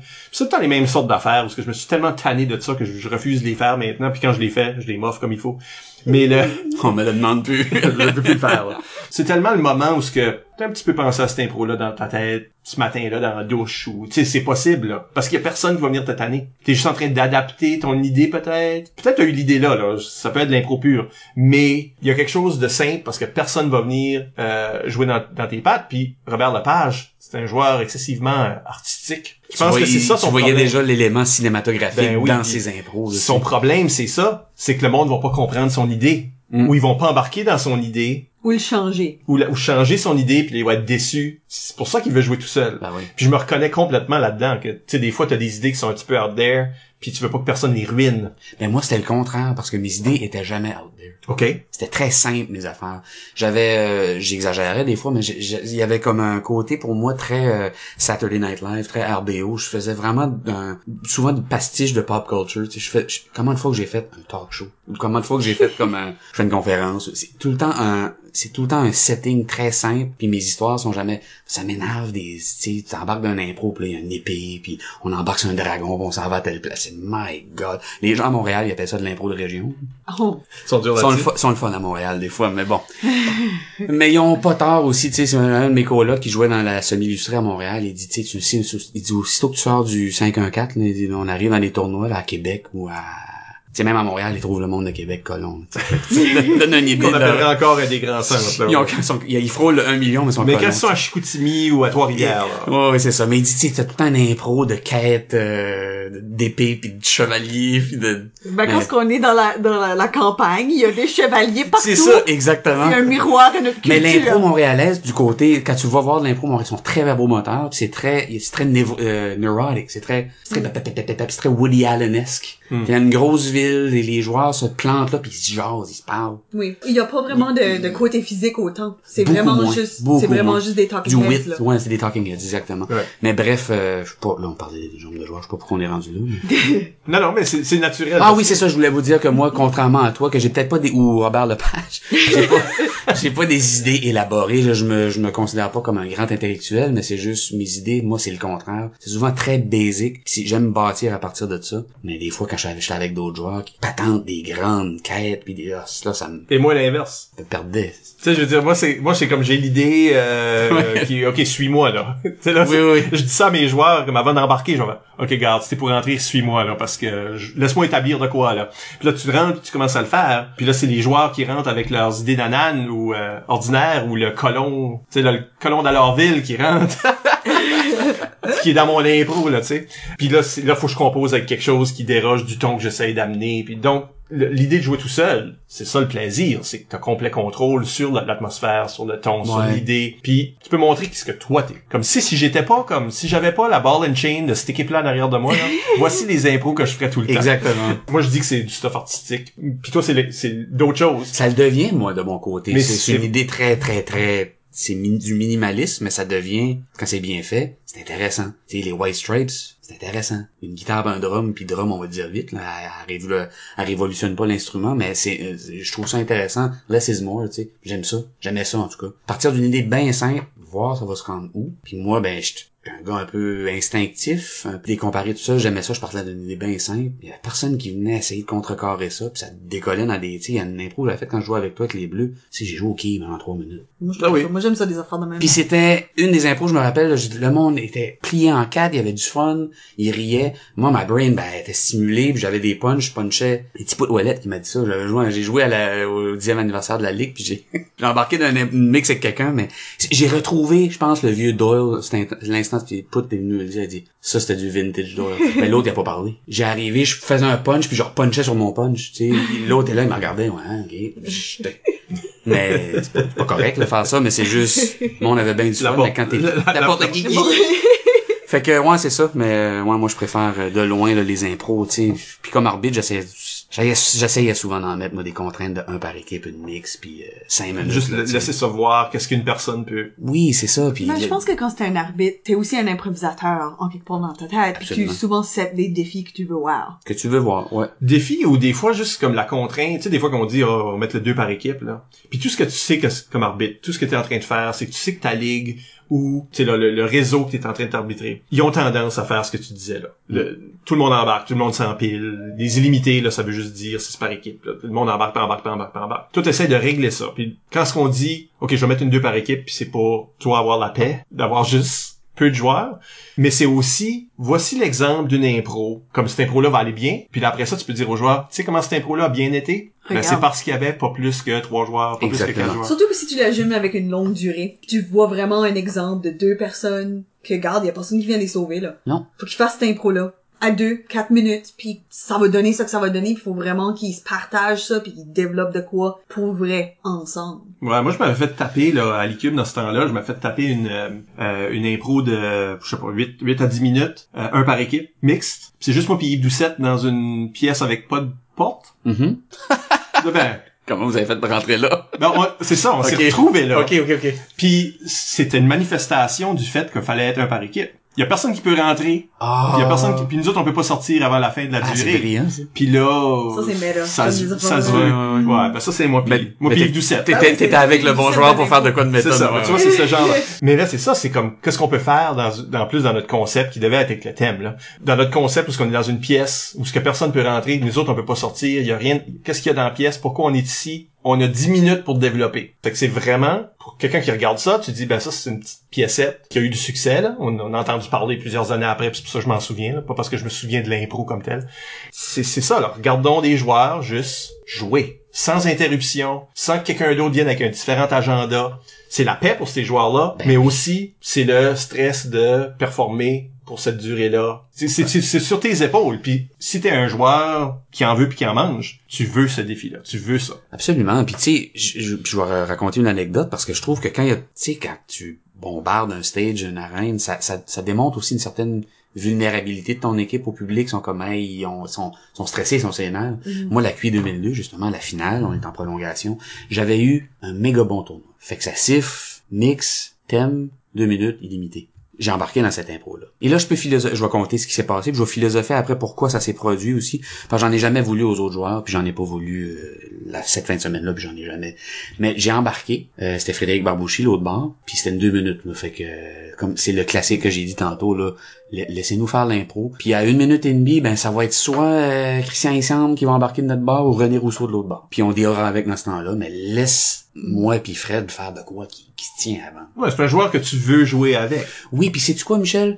Il avait déjà remporté trois cuits, cette, cette, cette, cette mouture-là de Lucam. là. Je les sentais tellement relax, puis tellement pas accroché à l'idée de gagner. J'ai senti le Barbouchi embarqué là, puis dans sa tête, il devait dire, soit Edmundston et Moncton sont en feu, ce joueur-là, et c'est sa fin de semaine, il est dans la zone, on va s'amuser, puis que. Mais ça a pris 15 secondes, 20 secondes. Il y a trois joueurs de Moncton qui ont embarqué. Trois. Je parle d'une équipe universitaire. Trois. Pour faire des panneaux de signalisation. Parce qu'on faisait un cours de conduite. Moi, je faisais mon classique euh, personnage colon. Salut, je sais pas chauffer. Là, Fred est comme parfait, monsieur. Ben là, le premier euh, cas de la route, puis ta puis bang, on, commence à parler. Le monde ricane un peu. J'ai parlé au juge après au party chez Barbeau, un des juges euh, qui avait joué à l'époque à Ottawa. Puis il dit c'est ça qu'on voulait voir ce week-end-là. On savait que ça allait être la dernière impro. Barbouchi, toi d'un bar, c'était écrit dans le ciel, ça va être beau. On verra bien qu'est-ce qui va se passer. Mais ils ont embarqué, puis ça a démonté. Ça a fait une rudesse, ça a fait des, des, des signes, puis ça a donné un punch à Barbouchi écœurant aussi. Ils sont là en train de faire des stop signs, puis ça, puis à un moment donné, Barbouchi fait bon, on va ouvrir la porte de garage. Il y a plein d'affaires qui te passent dans la tête, là. Mais on va ouvrir la porte de garage puis y aller. Tu sais, comme, Ouais. il a expliqué, là, c'était pas... Mais tu vois, Mais ça, c'est le moment aussi. Ça, c'est arrivé. Puis moi, j'étais ombudsman de ce tournoi-là. Puis mes juges sont là. Puis je le sens, là. Comme, ben oui, on, on a tout fait. On a Ah. parlé après nous autres aussi. On a tout fait. Moncton vient de perdre la cuite. absolument. C'était Absolument. c'était le moment, tu sais. Moi, après ça, j'ai philosophé, puis c'est la première fois que j'en parle, puis c'est- si, je sais pas c'est qui qui va écouter ça, mais ça, ça peut... Tout le monde. Ça va être tout le monde. d'écoute. Ça n'a pas d'allure. 52 visionnements. Euh, ça va être ça va être bizarre, mais je les comprends pourquoi ils ont embarqué. Puis je reviens un peu à ce que je disais au début du podcast. Moi, euh, je j'avais un bon tournoi, j'avais une- j'ai eu une belle carrière d'improvisateur, mais j'ai jamais, je pense, inspiré ce genre de confiance là. Tu sais, j'ai jamais été le leader à l'université du moins. Puis que Christian, il avait ça par contre. Christian, il avait cette force-là, cette rigueur-là. Fait que quand ils ont sifflé, là, ils ont, ils ont dit le thème, puis t'as senti sur le un déchirement. On peut-tu envoyer Kevin? On, Ça, on a- t'étais, pas une valeur sûre? Même moi, j'étais pas certain. Mais parce que dans ce temps-là, dans ce temps-là, l'alcume elle renaît quand même assez forte. Il y avait beaucoup de public, puis dans ce temps-là, l'appui des anciens était quand même assez fort. Il y avait les tables en arrière, là, t'avais les Robert Gauvin qui venaient là, petit casque castongué, puis ça nous parlait, là, puis ça, ça, puis ça gonflait leur mythe à eux autres aussi, là. Ça parlait du rideau, ça parlait des maisons, des grands puis ça parlait de toutes sortes d'affaires, puis fait que quand tu passais des lundis avec Robert Gauvin, t'avais le goût d'être le, le warrior qui allait aller chercher, là. Fait que je me disais, je peux pas, I can't back down. J'ai un gros tournoi, c'est ma responsabilité. If they turn to me, il faut que j'y aille. Mais j'ai senti, j'ai senti le banc un peu comme, eh boy, est-ce qu'on, est-ce qu'on devrait peut-être embarquer Christian à la place? Parce que j'avais un bon tournoi, mais on oublie, là, j'ai fait de l'ombre à Christian ce tournoi-là. Il y avait un méchant bon tournoi lui aussi. là. Il avait rien à rougir, puis il était solide comme il a tout le temps été. C'est juste que là, moi, pour une fois, je la cotais, c'est tout. Mais, tu sais, j'ai senti ça, tu sais, le, le, le banc était stressé, il était pas certain. C'est justement ce que Yves disait dans sa question, m'ont laissé râler dans, fait que ça a démontré une certaine vulnérabilité pendant le caucus. On a, je l'ai senti, moi. Tu sais, je, me rappelle à à- en 99 au jeu de la francophonie euh, prolongation, la médaille de bronze, ben on a envoyé Marc-André Lajoie. Deux fois qu'on a été en prolongation au jeu de la francophonie, qu'on a envoyé Marc-André Lajoie, puis on a perdu. La Gogoune de cette année-là, en 99, il y avait une prolongation pour gagner la Gogoune entre Edmondson et Hamilton, c'est Marc-André Lajoie contre Christian Essam. C'est qui qui a gagné? Ben, c'est Christian. C'est ça, ouais. Ça, il y avait beaucoup de monde qui était comme pourquoi Geneviève a envoyé Marc-André, puis bon, puis là, ben ça, moi, de, si vous allez me trouver psycho, mais pendant le caucus de ça, ça me traversait l'esprit. Étais-tu le Marc-André? Oui, Ok. c'est ça. Marc-André avait eu un sacré bon tournoi il la était un bon francophonie. joueur, Mais un bon joueur. about de faire l'affaire, comme je vais-tu, Je vois-tu... je vais-tu devenir cette personne-là? Parce que moi, dans ma tête à moi, moi, mes, pis c'est deux chums en plus, moi, Christian Essiam et André Roy, c'est des gars que quand ça vient le temps de compter un but, ils vont le compter. Moi, je suis le genre de gars que quand ça vient le temps de compter un but, je sais pas si je vais le compter. C'est juste la façon que ma personnalité est faite. Fait que je me, je me demandais, tu sais, je me demandais, puis ça vient à ce que je disais tantôt, ça montre une vulnérabilité chez l'équipe quand tu vois un tapon de joueurs comme ça embarqué, tu sais. Puis je l'ai senti. J'ai senti qu'il y avait des joueurs dans l'équipe qui voulaient que j'y aille. J'ai senti qu'il y en avait d'autres qui étaient comme... Eh, André, c'est le capitaine. Tu voyais, il y avait le bras à Christian de même, t'es comme, pense, c'est des bons chums. Je pense que c'était peut-être, ça, ça aurait calmé le banc si c'était Christian. C'est pour ça que je leur ai jamais voulu, mais moi, de mon côté, je me disais, tu sais, avec le tournoi que j'ai eu, j'entendais Bob dans ma tête, je sais pas pourquoi. J'ai gagné des étoiles, le monde se fie sur toi, embarque. Tu sais, fait que j'étais comme, ok, puis j'ai embarqué. J'ai fait, mais tu sais, fait que ça a des, pour toute grosse anecdote pour dire, tu sais, je pense aussi quand t'embarques trop, ça démontre justement que tu contrôles pas tes, tes émotions, tu contrôles pas ton, contrôles pas ton banc. Ça turn off le public. Au-delà de la ca- du, du chaos que ça peut amener. ça- Ça- moi, ça me fait sentir que l'équipe a pas confiance dans leurs joueurs. Oui, Parce que oui. t'envoies quelqu'un à, tu sais là, à 15 secondes. ben oui, ou Oui. tu sais même dans la- la- le, le dernier quart de l'impro, le dernier tiers de l'impro, c'est juste comme Surtout si elle n'a pas vraiment besoin. Que si Oui, tu objectivement regardes l'histoire, t'es comme. Hmm, c'est pas nécessaire. Tu fais mieux d'avoir une excellente idée. Parce que là, je me sens Pourquoi que tu fais pas confiance dans ton joueur. Puis moi, comme en tant que juge ou arbitre, oui, j'ai confiance que ça s'avère quelque part. Tu sais là, c'est des fois c'est ça quand c'est une erreur. Quand c'est pas une erreur, c'est pas une erreur. Mais quand c'est une erreur, c'est ça. Est-ce qu'il y a, pour renvoyer ça dans un autre sens complètement, est-ce qu'il y a des un par équipe, six par équipe, etc. Type. C'est une question que Vincent Cormier nous demande sur Facebook. Il C'est dit, ça. Il vient un- d'Andalousie, actually. un- Ah ouais? Ouais, c'est un jeune de Dalhousie. Ben, salut Vincent. Euh, C'est un rocker, Vincent. Il vient d'Andalousie. Non, non, non, mais... euh, c'est un jeune arbitre. Il dit les stéréotypes des nombres de joueurs. Un joueur, c'est un monologue. Deux ou trois joueurs, c'est un impro normal. Toute l'équipe, c'est un grand groupe euh, ensemble en même temps. Peut-être bien qu'il y a une personne en avant puis le monde en arrière. Est-ce qu'il y a des voici le nombre de joueurs, tu sais exactement la sorte d'impro que ça va être, ou est-ce qu'il y a des façons d'innover en dedans de ça? Ça dépend tout le temps de quelle équipe que t'as. Je me rappelle au secondaire, puis je pense que c'était un concept là, de, de Camilton, plus précisément. Là, t'avais des comparés, ils faisaient le genre de losange, là, tu sais, là. Ils, sont tous, ils ont tous chacun leur temps à parler, là, ils spinent. Ah Oui, oui, oui. le- Un ouais. carrousel, ou je sais pas comment appeler Ben, ça. ils ont fait ça pendant 10 ans. de génération en génération. Fait que ça, tu sais, tu voyais une, une comparée euh, plusieurs joueurs par équipe avec Hamilton, dire ouais ça, ils vont faire ça. Je sais pas, tu sais, un par équipe, moi j'ai pas de cliché qui me vient en tête parce que t'as, t'as, t'as une panoplie de, de possibilités, tu sais. Mais je pense qu'il y a quand T'as une même... possibilité d'environnement tu peux Il y créer. a souvent l'adresse au public. par Mais c'est ça, j'allais D'une dire. hein. Je dirais qu'en général, puis c'est, je vous écoutais parler puis comme éloger le 1 par équipe. Puis je- moi au début, je pensais que j'aimais pas le 1 par équipe parce que j'avais peur. J'étais Pour toi-même, tu veux Pour moi-même, Oui, oui, que oui. j'étais pas, oh god, je peux-tu vraiment comme soutenir une pleine impro moi-même. Puis là, avec le recul, j'ai réalisé que je pense que à force d'en voir, qui ressemblent à la même chose, je pense que je trouve ça plate. Ah. Parce que c'est souvent que tu vas voir l'impro de bonjour public. Je vous parle directement. Bienvenue à ma conférence, bienvenue à ma présentation, bienvenue à mon émission. Je suis coupable. Oui. Ou que, puis peut-être plus intéressamment, ça va être juste un portrait de quelqu'un que je trouve plus intéressant. Ça sera peut-être mimé, ça sera peut-être... Il se coule un verre d'eau, là. C'est ça, là, c'est le, c'est le, je me fais un spaghetti puis c'est tout ce que je fais, là, kind of thing. Ça, c'est ce que je faisais, moi, souvent. Je m'adressais pas souvent au public, moi, personnellement. Non, parce que le bowling pis tout ça, c'est... Le c'est- bowling, je suis en train de jouer, je, je, je parlais du monde, euh, je suis, eux autres sont pas là dans ma tête. Il y a aussi la craquée, là, où ce que le monde joue tous les personnages, il Ah arrête pas oui. de se changer de place, là? Changer de place, Ah, oui. ça, c'est laid. Ça. c'est un Luc Leblanc, ça, moi, j'appelle ça, parce que je l'ai déjà vu faire. Ben, lui, il peut le faire. Oui, c'est ça. Mais... Dur à imiter. Oui. Mais c'est parce que lui, il rentre puis il sort des portes constamment. Don't, don't try this at home, kids. mais ouais. Mais il y a le, il y a le middle ground aussi, jusque c'est un portrait, mais la personne s'adresse au public. Ouais, ouais, ouais. Moi, là, ça fait tous les jours, je me lève à telle heure chaque matin. Tu sais, c'est comme, OK, on va voir un- une présentation, mais c'est un portrait. Ouais, ça, non, ouais, c'est ça. Non, je, non, non. je pense que pour moi, personnellement, c'est trop safe jouer tout seul. Puis je pense que ça que j'aime de l'impro, c'est regarder l'autre personne puis ne pas savoir qu'est-ce qui va sortir de leur bouche. Puis être comme, alright, I guess qu'on est dans le désert. Hmm. Ça, je C'est que... le joueur que je suis devenu post-LIA, mettons. Ouais, ouais. Quand je me suis tanné de la une par équipe. Je suis devenu le joueur qui rentre, qui écoute pas son caucus, qui rentre, qui se met, tu sais là. Ouais. Là, j'ai fait ça pour un bout, puis là, je, je suis post ça, ça. je suis en train de faire d'autres choses maintenant, mais, euh, mais Sûr, tu incarnes des émotions. ça, je- j'ai dit que je suis un joueur physique, euh, Kevin. Ah oui? Oui, c'est ça que j'ai fait au dernier Zeb. Je suis un joueur physique maintenant. Wow. Ça, j'aurais payé très cher pour voir Ben, ça. euh, Euh, bon, on a des photos, si tu veux. On a des photos, puis ça paraît que Juste tout le temps ton même move, là, Non, les mains de même, là. ben, Ouais. c'est- c'est un petit peu anormal. Les mains de même, il y a personne qui a vu, mais C'est bon. sur les mains.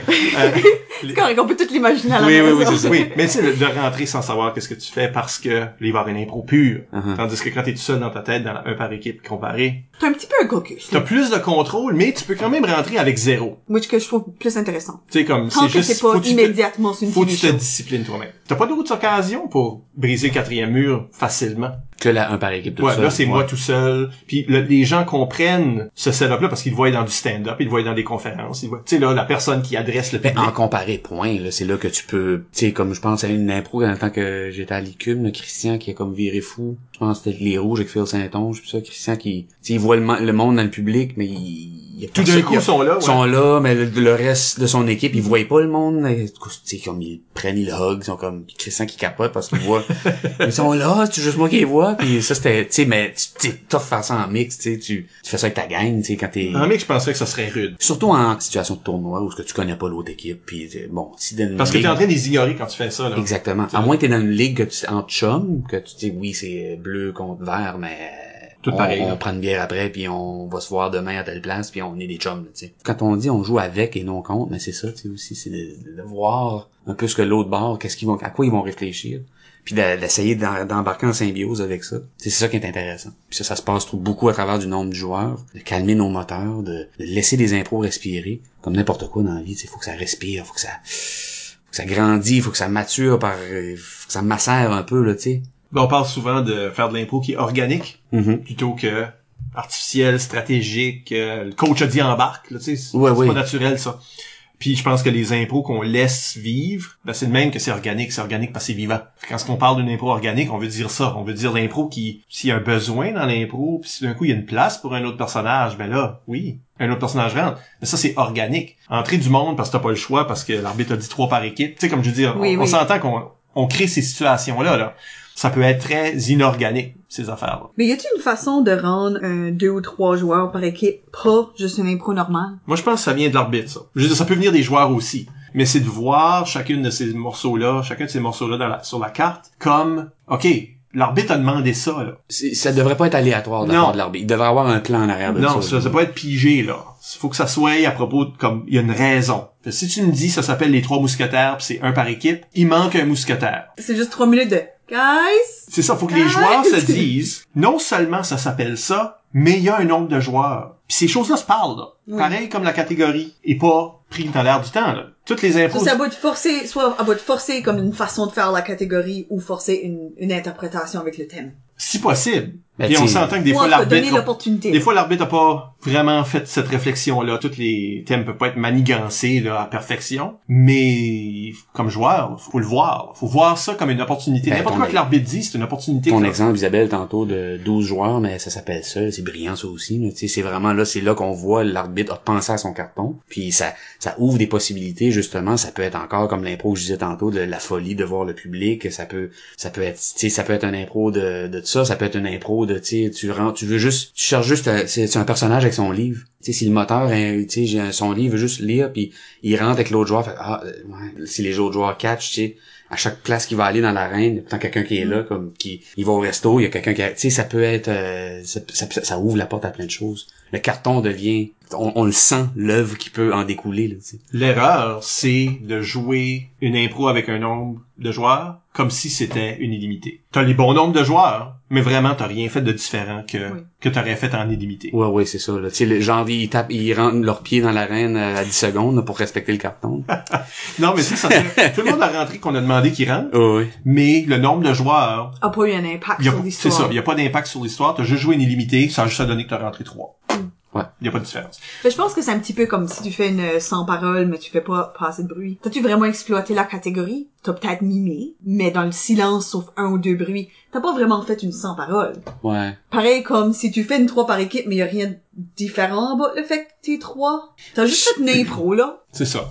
Mais je pense que c'est ça l'erreur de beaucoup d'arbitres, puis je pense que t'as mis le doigt dessus. Tu euh, Mike, tantôt quand t'as dit, faut, on, on se répète, mais sur le carton, si tu décides de mettre deux joueurs d'un côté, un de l'autre, ou, ou euh, un par équipe comparé, faut que toi, comme arbitre, t'aies une idée en arrière de la tête, t'aies comme un... tu dis, J'espère qu'ils vont se rendre à une fraction de au moins de ce que je pense en ce moment. Là, tu sais. Puis ça, c'est la difficulté d'être un arbitre. Parce qu'il faut que tu... Eh, mon dieu, je l'ai fait moi-même comme arbitre au début de ma carrière, là, de mettre des, des contraintes de joueurs par équipe, mais sans y réfléchir. Juste parce que ah, ça va être le fun de mettre deux par équipe. Ben, c'est ça. Mais pourquoi t'as fait ça, Kev? Aucune idée. On va être le fun. Tu sais va- pas, puis là, les joueurs savent pas pourquoi c'est là Ben non, non, c'est plus. ça. puis on finit rapidement sa dernière question de Vincent Cormier. pas. Oh! Euh, Ah, il est craqué, Vincent. ben, je vais pas la, je vais pas la lire, je vais juste la paraphraser, mais il demande vraiment si c'est un ajout pour le public, ça, le nombre de joueurs. Que quand ce que toi, comme public, t'entends nombre de joueurs, un 6, que ce soit ce que ce soit, est-ce qu'il y a un petit frisson? Ah, ben, j'imagine que oui. Il y a toujours un frisson quand il y a une contrainte. C'est, tu sais, c'est pour le public, je pense, quand on met, pourquoi il y a différentes catégories, pourquoi il y a différentes contraintes sur un carton, mais c'est pour donner un petit punch au public qui aime ça. lui. Le public a pas, à part d'être présent, là, puis de, de- d'être prêt à regarder un spectacle d'improvisation, le public a oh, pas de job à faire, lui.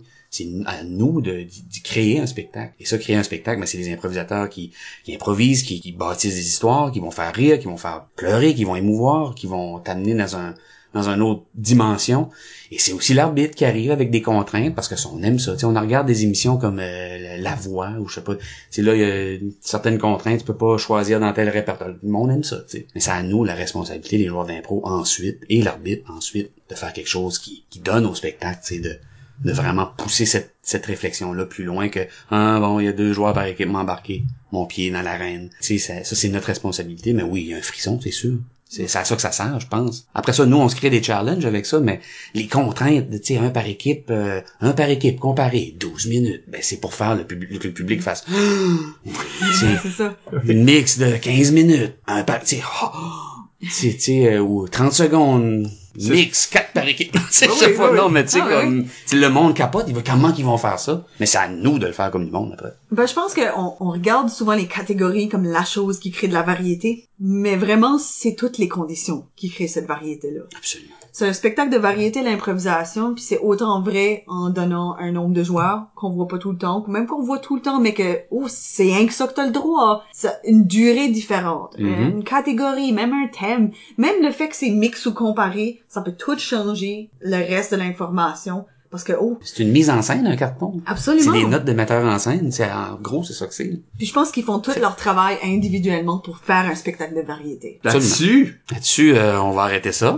on- mais on vous rappelle tout de même que vous pouvez nous laisser des commentaires par courriel au improvisationnb.gmail.com, sur le blog d'ImproNB au impronb.wordpress.com ou sur les médias sociaux. Nous sommes ImproNB sur Twitter et Instagram et Improvisation NB sur Facebook. Écoutez tous nos épisodes au complet par l'entremise du blog, iTunes, Spotify Spotify maintenant ou YouTube. Encore une fois, merci à Kevin Doyle pour s'être prêté à l'exercice. Ben merci à vous autres euh, de de ben de m'avoir invité puis euh, c'était euh, fort plaisant. Puis j'espère que j'ai pas trop parlé. Je parle un peu mais je vais couper ça au montage. Comme le bout en ce moment, ça va être coupé ça là. là. Non, ça, on va garder ça là. Mais ça serait pire si t'aurais pas parlé, par exemple. Ah ok ok. Mais non mais merci puis euh, ça a été euh, bien plaisant, bien plaisant de renouer avec l'impro nouveau. Merci Isabelle. Merci, Michel. Et à la prochaine pour un autre entretien avec une vedette de l'improvisation. Ça va être qui?